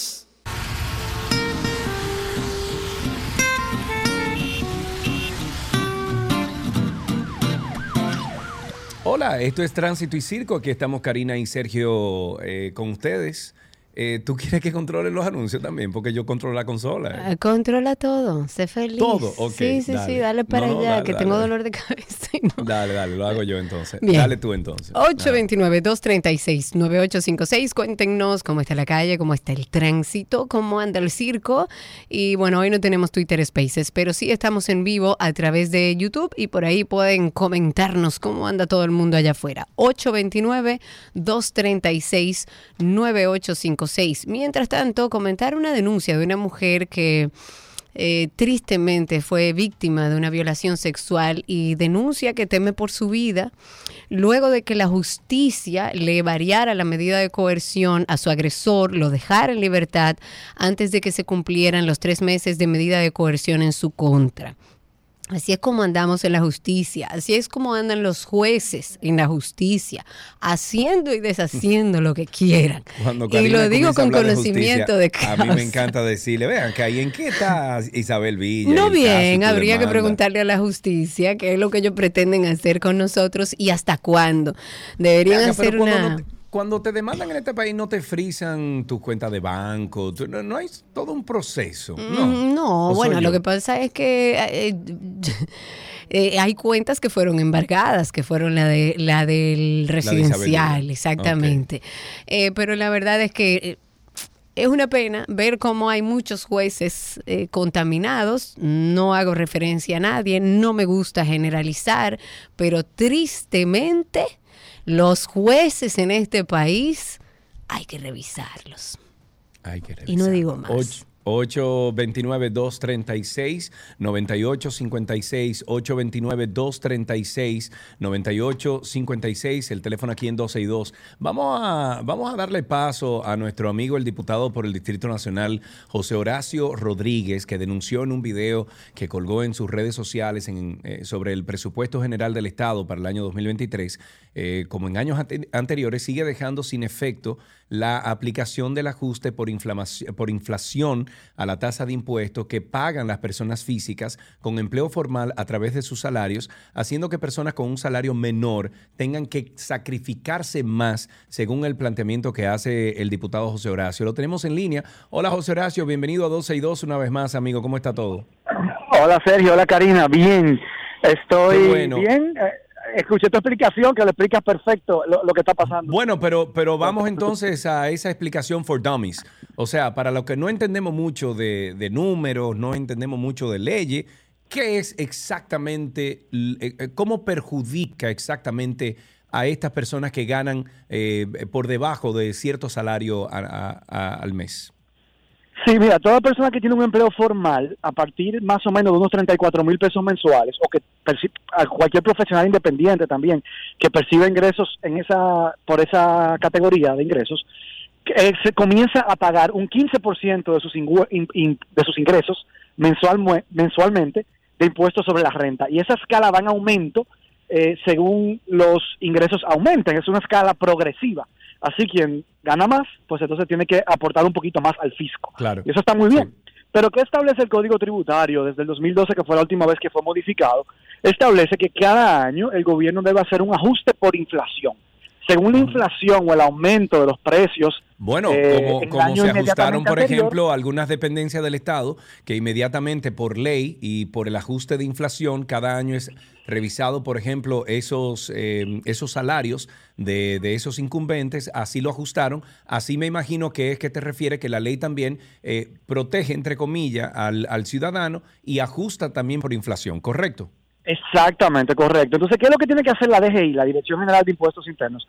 Calcularon que el año pasado la inflación fue de un 8%, porque es el promedio que aumentaron los, los precios de los productos, entonces aumenta la escala. Si se comienza a, par- a- a pagar eh, impuestos sobre la renta de un 15% a partir de ingresos superiores a los 34 mil pesos, entonces solo debe indexar un 8% para que se comience a pagar a partir de los 37 mil pesos. Entonces usted tiene 3 mil pesos más que están exentos de impuestos, pero también se ajustan las demás escalas.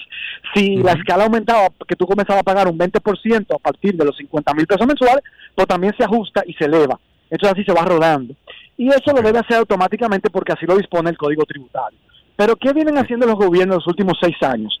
Que cuando se va a someter a aprobación el presupuesto del año siguiente, que es una ley transitoria, que solamente aplica en este caso para el año 2023, que es el que estamos Sí. conociendo ahora, entonces el gobierno manda un artículo donde dice que se deja sin efecto esa obligación de ajustar la escala salarial en base a la inflación que está establecida en el Oh, Código o sea que los incumbentes y algunas instituciones del gobierno que sí tienen esta ley vigente, sí se pueden, uh, eh, o sea, aumentar o, o- o dinámicamente modificar su salario, pero nosotros los ciudadanos no. Es lo que No, no, no, aplica para todo el mundo ese, ese congelamiento.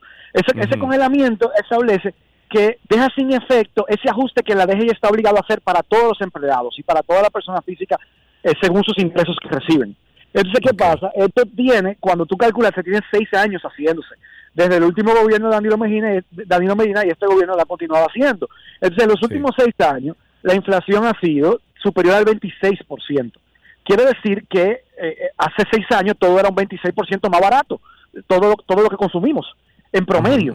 ¿Y qué quiere decir? Que si tú tienes este último año ganando lo mismo, tu salario está congelado, tu salario real es menor, porque el que percibe un salario, por ejemplo, de 35 mil, de 40 mil pesos, puede comprar una, una, una cuarta parte menos de lo que podía comprar hace seis años. Sin embargo, está pagando los mismos impuestos. Y el Código Tributario dice que se debe indexar para que no comience a pagar impuestos eh, con un salario eh, en ese monto. Entonces eso termina haciendo que el gobierno esté exprimiendo de los salarios eh, de las personas montos mayores no aplicando el código tributario. ¿Qué es lo que yo estoy okay, pregunta para ti entonces. esto se está, se, está haciendo, tú dices que tienen seis años haciéndolo. ¿Qué podemos hacer nosotros los ciudadanos para que nosotros, para que el Estado Dominicano respete nuestros derechos y respete la ley, por ejemplo, en este caso?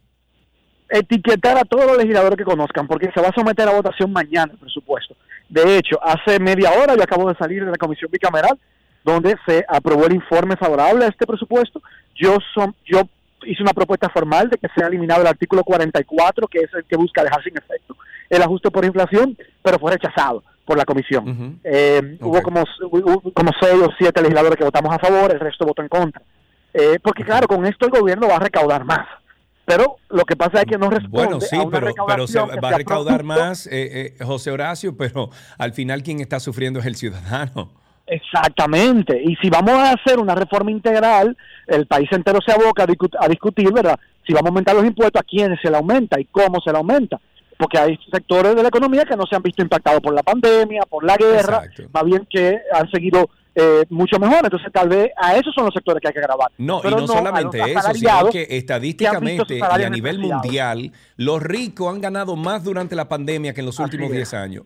O sea que, Así es. imagínate tú. Entonces, no puede ser que el gobierno haga que si necesita recaudar más, terminen pagando los asalariados, los empleados formales, que tienen unos salarios que se han visto depreciados y entonces son los que se ven eh, sacrificándose más, exprimiendo más a, a ese sector de la población Mañana el proyecto va al Pleno. Si bien fue rechazada la propuesta que yo hice en la comisión, en el Pleno yo la voy a someter nuevamente.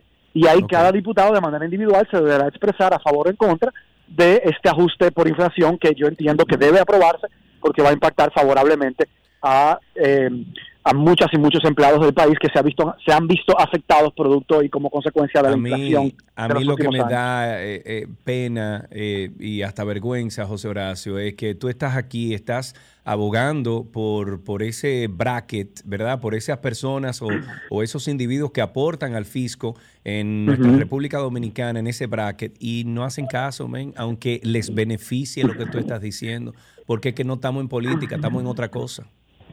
Sí, es lamentable ver que a veces como los legisladores, si están en el oficialismo, en vez de ser críticos, simplemente tienen que respaldar a su gobierno. Y por eso yo creo que es muy importante, Sergio y Karina, que tengamos un Congreso más independiente, más que haga contrapeso al Ejecutivo para favorecer a la gente. Y eso nos ayudará a tener mejores gobiernos también. Y por eso es muy importante ese tema de la calidad del Congreso que tenemos. Muchísimas gracias, José Horacio Rodríguez. Estuvo con nosotros en la línea eh, por el Distrito Nacional, diputado por el Distrito Nacional, quien ha estado denunciando, eh, no sé si han visto ustedes el video colgado en redes sociales sobre esta, mm, eh, bueno, esto que afecta ¿no? a los que ganamos menos que los, los que ganan mucho en el presupuesto general del Estado para el 2023, que sigue dejando sin efecto la aplicación del ajuste por inflación a la tasa de impuestos que pagan las personas físicas con empleo formal a través de sus salarios. Eh, únase, llame a su diputado, llame a su senador, etiquételo en redes sociales, dígale que usted quiere que por favor no se obvie esto o no se le, no se le dé la espalda a, a precisamente esto que cuida el bolsillo del dominicano que se levanta tempranito en la mañana, llega tarde en la noche a la casa y tiene que trabajar por un sueldo que no llega ni siquiera a los 50 mil o 70 mil pesos haga su labor como ciudadano. Tenemos más llamadas 829-236-9856, 829-236-9856, el teléfono aquí en 262. Cuéntenos cómo está la calle, cómo está el tránsito y el circo. En los últimos seis meses, perdón, seis años y medio, la Dirección General de Migración tiene registros de entrada de 1.090.559 haitianos al territorio dominicano. Y en ese mismo periodo, o sea, en los últimos seis años y medio, los consulados dominicanos dieron al menos 650.045 visas haitianos. De acuerdo con reportes entre- entregados eh, por el Ministerio de Relaciones Exteriores, se ha sacado esta información. El 2021 fue el año con más registros de entrada de haitianos, en un total de, bueno, casi 300 mil, según las cifras oficiales, mientras que el 2016 tuvo la menor cantidad con 15 mil 183. Evidentemente, la situación que vive Haití en este momento, pues agrava la- el vivir tranquilamente en ese país y tienen que buscar eh, salir de su territorio. Pero estas son cifras oficiales que lanza eh, la Dirección General de Migración. Eh, mm, creo que tenemos una llamadita ahí, ¿no? 829-236-9856, el teléfono aquí en 262. Cuando se anunció esto del censo hace unos meses atrás, Karina, bueno, yo soy nube negra, no, eso. Siempre. Nube negra, exacto, nube Tú negra. dices que, siempre- hagan y cuando hacen también está mal. Bueno, pero también le pongo la quinta pata al gato Sí, siempre a claro, todo, sí, ¿no? siempre, siempre. Bueno, pues te voy a contar un cuento. A ¿De ver, acuerdo? ajá. Ok, eh, sobre las tabletas que se usan en el censo. Qué barbaridad. Ok. La Oficina Nacional de Estadística habría cometido irregularidades graves en la compra de las tabletas que fueron utilizadas en el décimo censo. Esto según la resolución RIC 160-2022 emitida por la Dirección de Contrataciones Públicas. El error, bueno, según detalla este documento, el Comité de Compras y Contrataciones de la entidad determinó que quien ofreció los dispositivos cumplió, oye esta cuestión, por no decir vaina, oye esta cuestión, oye, con un solo requisito de los deseables dentro de la, la- de- dentro de la, ¿cómo se llama? La, ay, eso tiene un nombre, cuando se presenta una, para comprar algo, una, ayúdame. ¿Una qué? Estoy tratando de pensar. Eh, una Licitación. licitación. Licitación, Wow. bingo. Gracias. eh. Ok, Ok. cuando se presentó la, la licitación, la que ganó la contrata, según lo que yo estoy eh, comunicando aquí, solamente cumplía con uno, uno de los requisitos deseables, sin realmente las tabletas superaran ese nivel. Y según expertos, el error de la ONE consistió en no verificar de forma correcta la documentación técnica presentada y someter todas las muestras presentadas. Entonces, ahora lo que yo pregunto es, ¿quién fue que ganó esa, esa licitación? Mm. O ¿Quién sea, dentro de ese, dentro del proceso de, de, tú haces una de licitación. licitación hay ciertas, exacto, hay Tú ciertas, hay ciertos requisitos que ese que está licitando tiene que cumplir. Ajá, que la tableta tenga, por ejemplo, 12 pulgadas o 10 pulgadas, que se conecta vía 3G, que, o 4G o 5G. El pliego de condiciones, el como dice pliego AJ. de exacto. condiciones. Ajá. Y entonces estas tabletas cumplieron con uno y aún así lo aprobaron. Entonces yo me pregunto, Mí misma. ¿Qué hace Carlos Pimentel en, en compras y contrataciones?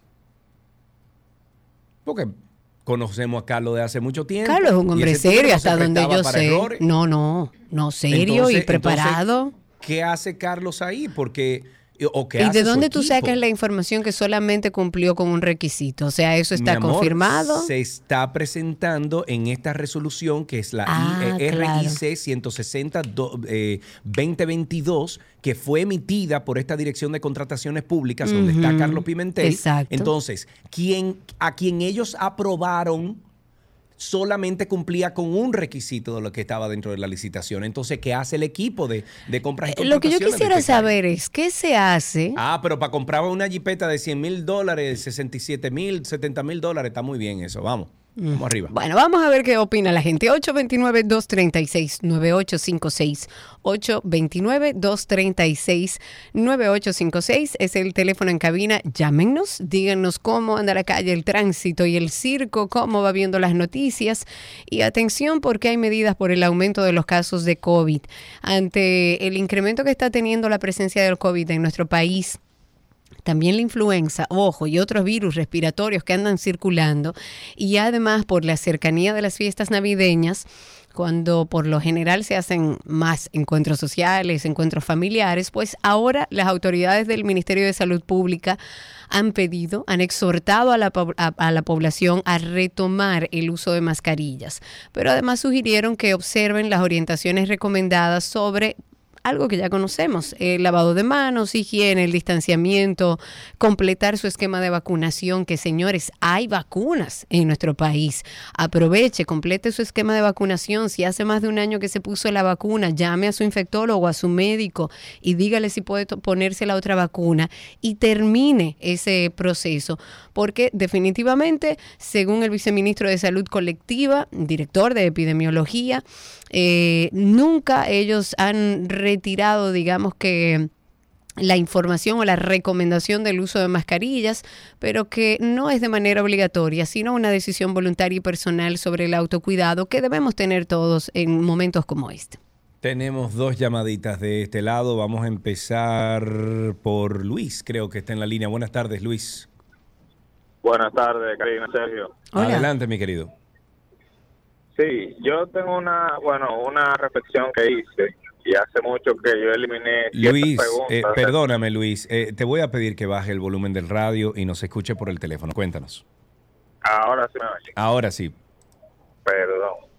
Dale. Le mencionaba de que hace ya un tiempecito que yo decidí eliminar ciertas preguntas de mi vocabulario. Muy bien. Como por ejemplo, ¿qué está haciendo fulanito de tal en tal departamento? Desde que se inventaron los sobornos, yo dejé de hacerme esa pregunta. Exacto. Bueno, eh, eh, Luis, el problema es que esos que están ahí están velando por el dinero y la cosa pública y nosotros, los dominicanos, somos todos partes de esta empresa que se llama República Dominicana y somos socios y somos incluso casi dueños también de todo esto. Entonces tenemos que velar por las personas que ponemos ahí. Tengo una llamada aquí, lamentablemente no tengo el nombre, no porque Chiqui no lo puso, sino porque se me había borrado algo aquí. No, hay otro, el que va arriba. Emir, el que va arriba. Emir. Emir, Emir, adelante, buenas. Sí, buenas, ese soy yo. Adelante, Emir. Cuéntanos. Muy bien. Emir, creo que estás en Bluetooth o tienes el radio, el volumen del radio arriba. Algo está pasando ahí. Mira, a ver, arregla eso. ¿Me oye mejor? Bueno, entre, eh, está raro, está por Bluetooth, creo.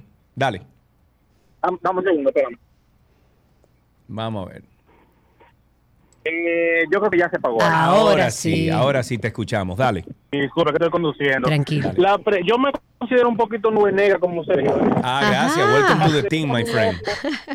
Sí, son dos preguntas bien rápidas. La primera, el caso de Abel Martínez acabando con, con el pobre eh, gobierno, para decirlo de esa forma, yo entiendo que fue una medida muy buena del gobierno haber hecho lo que hizo con, con el tema de los Estados Unidos, el tema haitiano y todo. Sí, claro que sí. Claro. Nos tiramos a Estados Unidos arriba, pero sí. Bueno, pero eso es injerencia. No, pero hay que resolver. Todo el mundo Sí, tiene, su, todo, el mundo tiene su, todo el mundo tiene sus su fronteras. Sí. Hay que respetarlas. Sí. Y sus leyes migratorias. La otra parte es el tema del censo.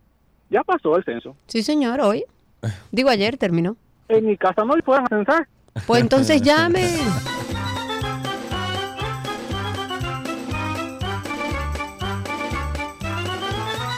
$829-236-9856, 829-236-9856. A través de YouTube, nuestro oyente Richard de Marchena dice, es que somos todos accionistas de RD. Así mismo es. Pero por supuesto, al final del día, y siempre lo, lo hemos dicho, yo he dicho, esto es una empresa. Los que están ahí, el presidente y todos los que van debajo del presidente, han sido elegidos por el pueblo para que maneje la empresa llamada República Dominicana. Claro. Y nosotros, como propietarios y dueños, todos nosotros que pagamos los impuestos y que hacemos que este país funcione, eh, funcione, perdón, tenemos que velar porque las cosas se hagan bien. Cuando entendamos eso, y no que son eh, gente intocable la que hay ahí arriba, sino empleados de este país para que las cosas funcionen bien, entonces yo creo que empe- empezaremos a entender nuestros derechos y a exigir lo que nos corresponde por derecho. 829-236-9856, antes de tomar esa llamada. Sobre el caso de Honguito, para um, actualizar, el Ministerio Público va a solicitar prisión preventiva contra este cantante de música urbana Elvis Manuel Santos Alcántara Honguito. Recordemos que está acusado de atropellar a una persona en la avenida Duarte, en el Distrito Nacional, huir del lugar y mentir a la autoridad al presentar como responsable a otro conductor.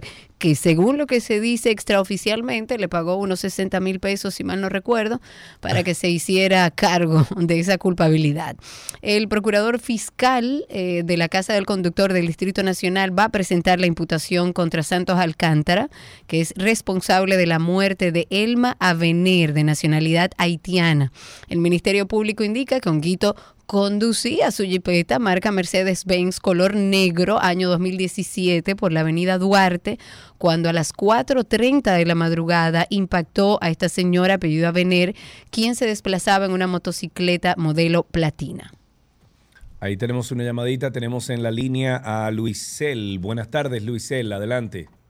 Buenas tardes. Saludos. Decidí llamar porque estoy trabajando en el centro y he escuchado tantas cosas incorrectas que han dicho. Adelante.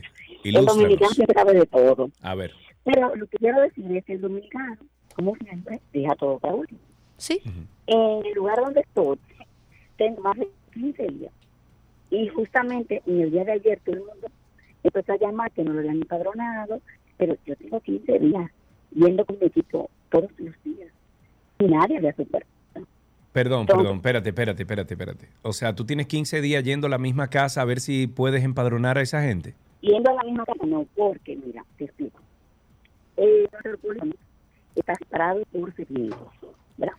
Ay, es que no lamentablemente la comunicación no es te- muy mala. Sí, la comunicación. Mira, te voy a pedir Pero algo. mal. Eh, me, encan- me, me interesa mucho la conversación contigo, Luisel. Si tú puedes, por favor, llamar a través del 809-562-1091. 809-562-1091 para poderte escuchar claramente. 80 809-562-1091. El teléfono aquí en 12 y 2 para poderte eh, escuchar correctamente. Llama, por favor, que estamos esperando tu llamada. Y justamente a través de esa línea tenemos una llamada. Buenas. Aló, Cuente usted.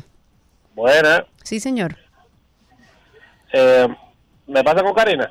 Karina está Sí, con usted está al aire. aire. Karina Estamos y al Sergio, aire. está al aire. Saludos, eh, Karina, Sergio. Una pequeña pregunta sobre los teteos de aquí de La Palma de Herrera.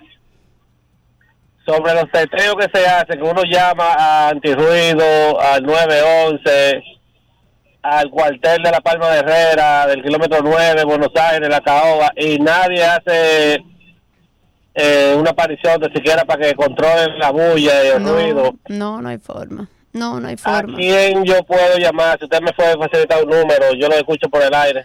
Muchísimas gracias por tu llamada. Eh, últimamente, en las últimas dos semanas, se ha estado hablando del control de la, del control de la bulla, del control de la música alta, que en nuestro país es un dolor de cabeza. Conozco personas que han tenido que salir de la ciudad literalmente para evitar una desgracia, porque en dos ocasiones, en dos alquileres distintos, no los dejaban dormir y no había forma, no hay una autoridad que aparezca, no hay nadie que ayude a aquel que quiere descansar. Lamentablemente, mm, yo te diría que según mi experiencia, no hay donde llamar. Nadie va. Ahora, se supone en las últimas informaciones que han salido que van a empezar a atacar este tema de la bulla, de la falta de tranquilidad con la que vive el dominicano, pero no dieron muchos detalles de dónde llamar, de dónde poner la denuncia, de quién es el responsable, de cómo es que se va a hacer eso, nadie sabe. Ahora, yo le recomendaría que usted por redes sociales ponga dónde es la bulla, copia a las diferentes instituciones a ver si alguien le hace caso. 829-236-9856, una última llamada para tránsito y circo. Y estamos esperando a Luisel, por favor, Luisel, 809-562-1091, 809-562-1091, una última llamada, a ver si podemos conseguir a Luisel, que creo que el tema es importante y lo queremos tratar con ella. Ella dice que está involucrada en el censo, parece que es eh, directora de algún, eh, de algún grupo o algo por el estilo y quiere aclarar algunas cosas. Me encantaría poderla conseguir. Quizás podamos tener a Luisel en nuestro segmento de noticias. Eh, Luisel, por favor, trata de llamar al 809-562-1091 para tener tus, eh, tu opinión al aire. Mientras tanto, dejamos hasta aquí Tránsito y Circo y seguimos con más. Todo lo que quieres está en 12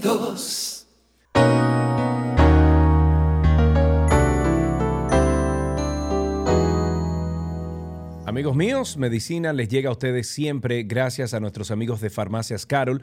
Con Carol cerca te sentirás más tranquilo. Y cada semana que nosotros hacemos este segmento, conectamos con nuestra queridísima doctora Yori A. Roque Jiménez. Ella pertenece a Infecto Team, es infectóloga e internista y está siempre actualizándonos con lo último del mundo de la medicina. Doctora, buenas tardes, bienvenida. Buenas tardes, Sergio. ¿Cómo están por allá? Estamos vivos y sueltos y parece que no tenemos COVID, ¿verdad? Bueno, hasta ahora. Parece que me dio otra vez, pero ya ni me entero. Doctora, bienvenida. Tenemos... Pero por lo menos, por lo menos tenemos que poner, ponernos eh, mascarilla ya en, en RCC. Sí, señor, es así. Llegué con mi mascarilla, pero llega también, y lo había comentado Yori, una subvariante del COVID al país. Eh, se habla de aumentos de los casos de COVID. ¿Qué podemos esperar, eh, Yori, para los próximos días? Eh, increíble, parece que vaticinamos la semana pasada, porque ahora eh, de repente se confirmó la variante, la subvariante de la que hablábamos la semana pasada, XBB, y obviamente tenemos que esperar estos días más casos. Porque si vemos, si comparamos la semana pasada cuando hablábamos eh, de, estas nuevas subvariantes, la positividad se reportaba entre un 2 a un 6%. Y hasta el 28 de noviembre, o sea, hace unos dos días, esa misma positividad ya iba en un 19%. Así que de seguro pero rápido. De seguro el próximo reporte incluso reflejará más. Eh, esto por lo que comentábamos anteriormente, que el movimiento de personas, aglomeraciones, junto con el hecho de la nueva, de la circulación de esa nueva subvariante, eh, la que llamamos la variante pesadilla, porque reporta mayor transmisibilidad y eficacia de escape del sistema inmune, recordando que eso indica que tanto las personas vacunadas como aquellas que ya tuvieron COVID pueden volver a presentarlo en estos días. Entonces, lo, bueno es que esta variante, aunque sí un mayor número de casos, no representa hasta el momento mayor número de enfermos graves ni hospitalizados. Ok, ok. Si ustedes tienen preguntas, 829-236-9856, 829-236-9856. Eh, siguiendo, perdón Sergio, eh, siguiendo Con, el tema, eh, estaba yo comentando hace un momentito sobre una de las medidas que ha recomendado el Ministerio de Salud, ha recomendado nueva vez colocarse un refuerzo de vacunas. En ese caso en particular, como para que la gente lo tenga claro, ¿cuándo es que debemos colocarnos ese refuerzo? Bueno, mira, yo no sé si este tema va a traer problemas, porque realmente siempre. yo tengo que venir con algo, pero eh, yo estuve revisando también y de hecho la semana pasada me hicieron la pregunta y yo dije por aquí mismo o la semana antepasada de que realmente yo no me voy a colocar ningún refuerzo a menos que no sea la bivalente, que es la nueva vacuna que voy a comentar rápidamente. Eh, este, el Ministerio de Salud Pública solamente ha llamado a colocarse ese nuevo refuerzo, pero no ha especificado algunas cosas. Entonces mucha gente dice, pero cuando es a quiénes son, los que tenemos tres, los que tenemos cuatro, porque ellos, eh, entiendo que alguien dijo, no, no puedo decir porque no vi quién fue, que independientemente de que usted tuviera cuatro dosis, que se colocara ese refuerzo. Pero vamos a hacer un poco un análisis medio rápido, ver si estamos hablando de una nueva subvariante XBB, que como otras también reportadas con alto chance de, eh, de circulación o alta circulación en el mundo entero, mencionábamos la semana pasada, que son escapistas, porque escapan tanto de eh, el que se enfermó antes como de las vacunas originales, y que de hecho en Estados Unidos ya se está colocando un refuerzo de una vacuna nueva, que es esta bivalente, que incluye tanto la versión original del SARS-CoV-2 así como de Omicron. Entonces, yéndonos por ahí, todas estas subvariantes que son como hijas, eh, dice mi colega Balcácer, más de 500 hijas que ha parido Omicron, son descendientes de Omicron. Entonces, esta vacuna que incluye a Omicron es la que pudiera tener un mejor performance contra estas nuevas subvariantes. Sin embargo, varios estudios, yo estuve revisando y lo tengo detallado, quien lo quiera ver ahí en, en InfectoTeam, porque estuve revisando varios estudios, hice un reporte, un resumen del más interesante, porque un estudio que eh, se realizó en el Columbia University Aaron Diamond AIDS Research Center. Corrígeme, que es serio. ahí mismo. Bueno, aquí investigadores eh, realizaron lo que probablemente sea la revisión más completa hasta la fecha de las subvariantes BQ1, otras, la XBB, que es la que está circulando aquí. Ellos evaluaron 88 muestras de personas que se habían vacunado con las vacunas de ARN mensajero eh, habían recibido tres dosis, cuatro, o sea, dos refuerzos, refuerzos, otros que habían sido infectados después de haberse vacunados y adivinen, estas nuevas subvariantes, o sea, la disminución de la neutralización por esas vacunas iba desde un 30, desde 37 veces, no un 37%, 37 veces hasta 135 veces con respecto al virus original. Es decir, pero eso, eso como sencillo. Si son subvariantes, o sea, y son escapistas y han, mutado tanto, es obvio que las vacunas va a disminuir su, su, su efectividad. Claro. Entonces, realmente nosotros no, digo nosotros Infectotin, no vemos la necesidad de una persona que tiene su esquema completo, dígase sus tres dosis, o siendo una persona inmunocompetente, o cuatro dosis a los pacientes inmunocomprometidos, de colocarse una quinta, porque eso es como tú decirle a la gente este año que se ponga la vacuna de influenza del año pasado. Exacto, claro. Hasta que no llegue, exacto, hasta que no tengamos ya disponible el acceso a esa nueva vacuna que sí tiene esa, esa parte de Omicron, no hay necesidad eh, de ponerse un refuerzo. Obviamente, completar sus esquemas, porque la, la, la menor protección, o sea, cierta protección para enfermedad grave se mantiene, pero no necesario ponerse otra de la misma vacuna, por lo que ya es. Porque no está atacando la variante que está ahora eh, en nuestro país. Eh, una pregunta para hablar un poco desde la prevención. ¿Tú recomendarías que, porque recuerdo que al inicio de todo este tema de la pandemia se hablaba mucho de vitamina C, de vitamina D, ¿qué tú recomiendas para, qué sé yo, estamos hablando de que hay un crecimiento rápido del COVID nueva vez en nuestro país, ¿cómo puede la gente prevenir o estar preparado más allá de la vacuna? Realmente, mira, eh, yo tengo un ejemplo muy sencillo que me gusta mucho utilizar. Es como cuando tú llevas, eh, tienes el carro dañado, el motor está dañado y le echas gasolina, el, motor no va a andar como quieras si tú no reparas el motor. Claro. Entonces, es mantenerse bien, o sea, mantenerse nutrido, mantenerse adecuado para prevenir, pero no para que en el momento que eh, te enfermes, entonces querer bombearte de todas las vitaminas que inicialmente, como mencionas, nosotros las utilizábamos, pero ya los estudios, porque recuerden que no sabíamos, hacíamos una serie de cosas que eh, pensamos que quizás podrían eh, mejorar, pero no sabíamos, no teníamos los estudios adecuados para demostrar si sí o no, que ya tenemos ahora. O sea, todo se ha demostrado que, por ejemplo, las vitaminas, si tú tienes tu déficit vitamínico, bueno, pues tú tienes que eh, suplementarte, complementarte previo a que te enfermes, pero no esperar estar enfermo porque en ese momento no, te no te va a ayudar. Claro. Exacto. Ok, eh, vamos con hablar un poquito sobre los síntomas y, el tratamiento para estas nuevas formas del virus. Eh, ¿Tenemos algo nuevo o sigue siendo lo mismo? O sea, ¿el COVID se trata igual? Sí, mira, sigue siendo lo mismo con respecto a los síntomas. Estas subvariantes no tienen eh, nada del otro mundo, cuadros leves, los mismos síntomas que ya conocemos respiratorios, eh, uno que otro puede dar eh, con respecto a otras subvariantes, la BQ que hablábamos la semana pasada, la 1 y demás, pueden dar síntomas gastrointestinales, pero esta XBB más síntomas respiratorios, como si fuera un resfriado.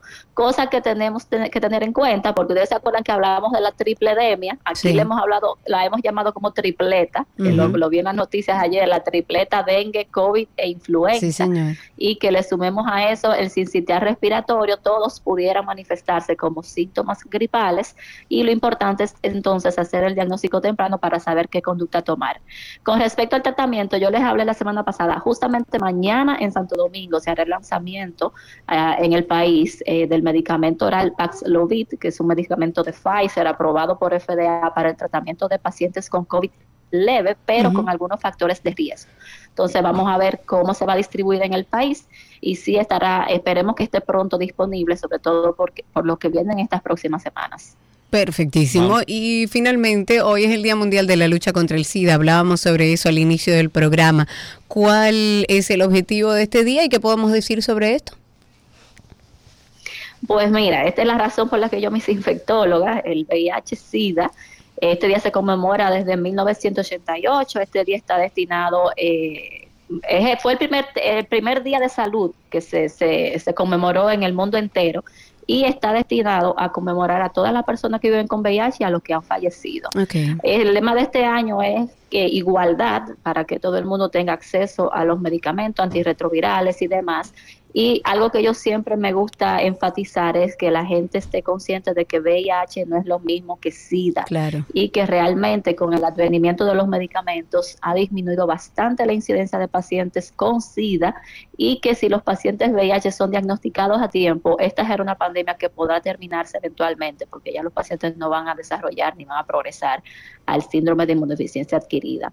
Así que... Y, hay, que y hay que especificar, como dije al principio del programa, que hicimos un, eh, o sea, mencionamos lo que se conmemora eh, dije que con si una persona, si un, una persona que tiene el, el VIH, o sea, el, el, el, virus en su sistema y se toma sus antirretrovirales normalmente, como lo indica, por ejemplo, su médico, lo indica eh, su procedimiento o su, su, tratamiento, esa persona tiene, creo que, un muy alto nivel de chance de que no contagie a nadie o de, que, de, evitar el contagio a otra persona.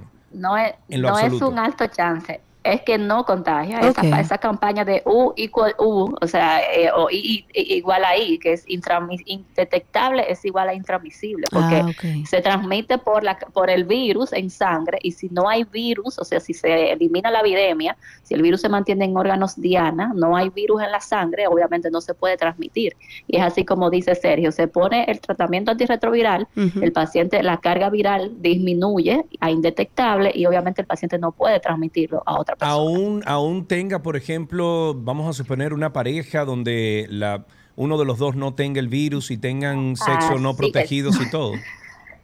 Así es. Siempre se recomienda, aún estando indetectable, mantener las conductas de protección porque eventualmente un paciente puede infectarse por otra infección de transmisión sexual. Claro, que claro, sífilis, gonorrea y demás. Sin embargo, fíjate, y pues muchas personas eh, lo pueden buscar en internet, eh, la cantidad de personas o parejas eh, discordantes, que es donde uno es positivo y otro es negativo, y se planifica el embarazo y el bebé sale también negativo.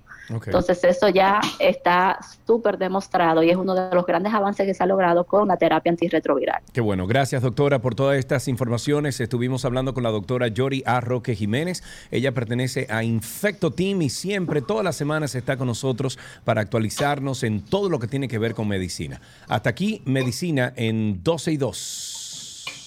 Ah, ¿Dónde está, Karina? ¿Dónde está medicina? Mírala ahí.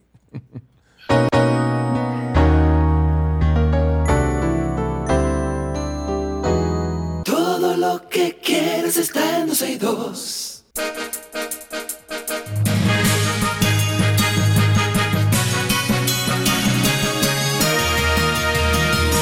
Estas son las noticias actualizadas en 12 y 2. Una actualización sobre el caso Mantequilla. Wilkin García, alias Mantequilla, está detenido en el Palacio de Justicia de Ciudad Nueva. Según informó uno de sus abogados, el abogado Carlos Novas indicó que desconoce cuándo será trasladado a Monteplata para que se le sea concedida la medida de coerción por las autoridades correspondientes. En otra noticia, los gobiernos y el sector privado tendrían que invertir al menos 11 billones de dólares en soluciones basadas en la naturaleza hasta el año 2050 para poder conseguir limitar el aumento de la temperatura de la Tierra por debajo de 1.5 grados.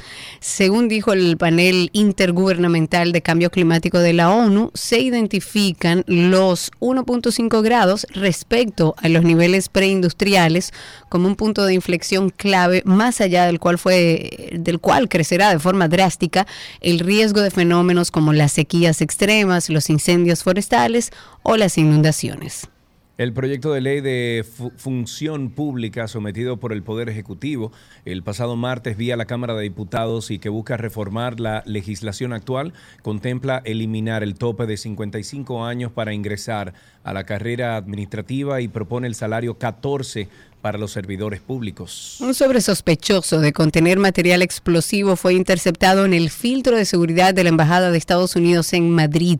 El Departamento de Seguridad dijo que se activó el protocolo policial pertinente mientras en la zona se desplegó un importante dispositivo de la policía. Con este nuevo sobre serían ya seis los envíos de similares características registrados desde el 24 de noviembre del pasado, eh, del noviembre pasado, perdón, en España, remitidos al presidente del gobierno español. Hasta 339 millones de personas requerirán ayuda humanitaria el próximo año, un 19.1% más que en el 2022, según el programa de asistencia global presentado este jueves para el 2023 por la Oficina de la ONU eh, para la Coordinación de Asuntos Humanitarios. La Dirección Nacional de Control de Drogas, con apoyo de la Seguridad Militar del puerto multimodal Caucedo y coordinados por miembros del Ministerio Público, incautaron 24 paquetes presumiblemente de cocaína en una operación de verificación que fue desarrollada en esta terminal. Eh, bueno, una buena noticia. Eh, fe en la humanidad. Esta es tuya, Karina. una historia que comenzó con un descuido, terminó con todos los ingredientes para convertirse en un milagro de la Navidad al estilo de Suiza. Un anciano retiró más de 20 mil francos de un banco, los perdió y dos buenos samaritanos encontraron el dinero y se lo devolvieron. Amén. Todavía queda gente buena. sí, este señor, es así. Vamos a despedir estas noticias actualizadas aquí en 12 y 2.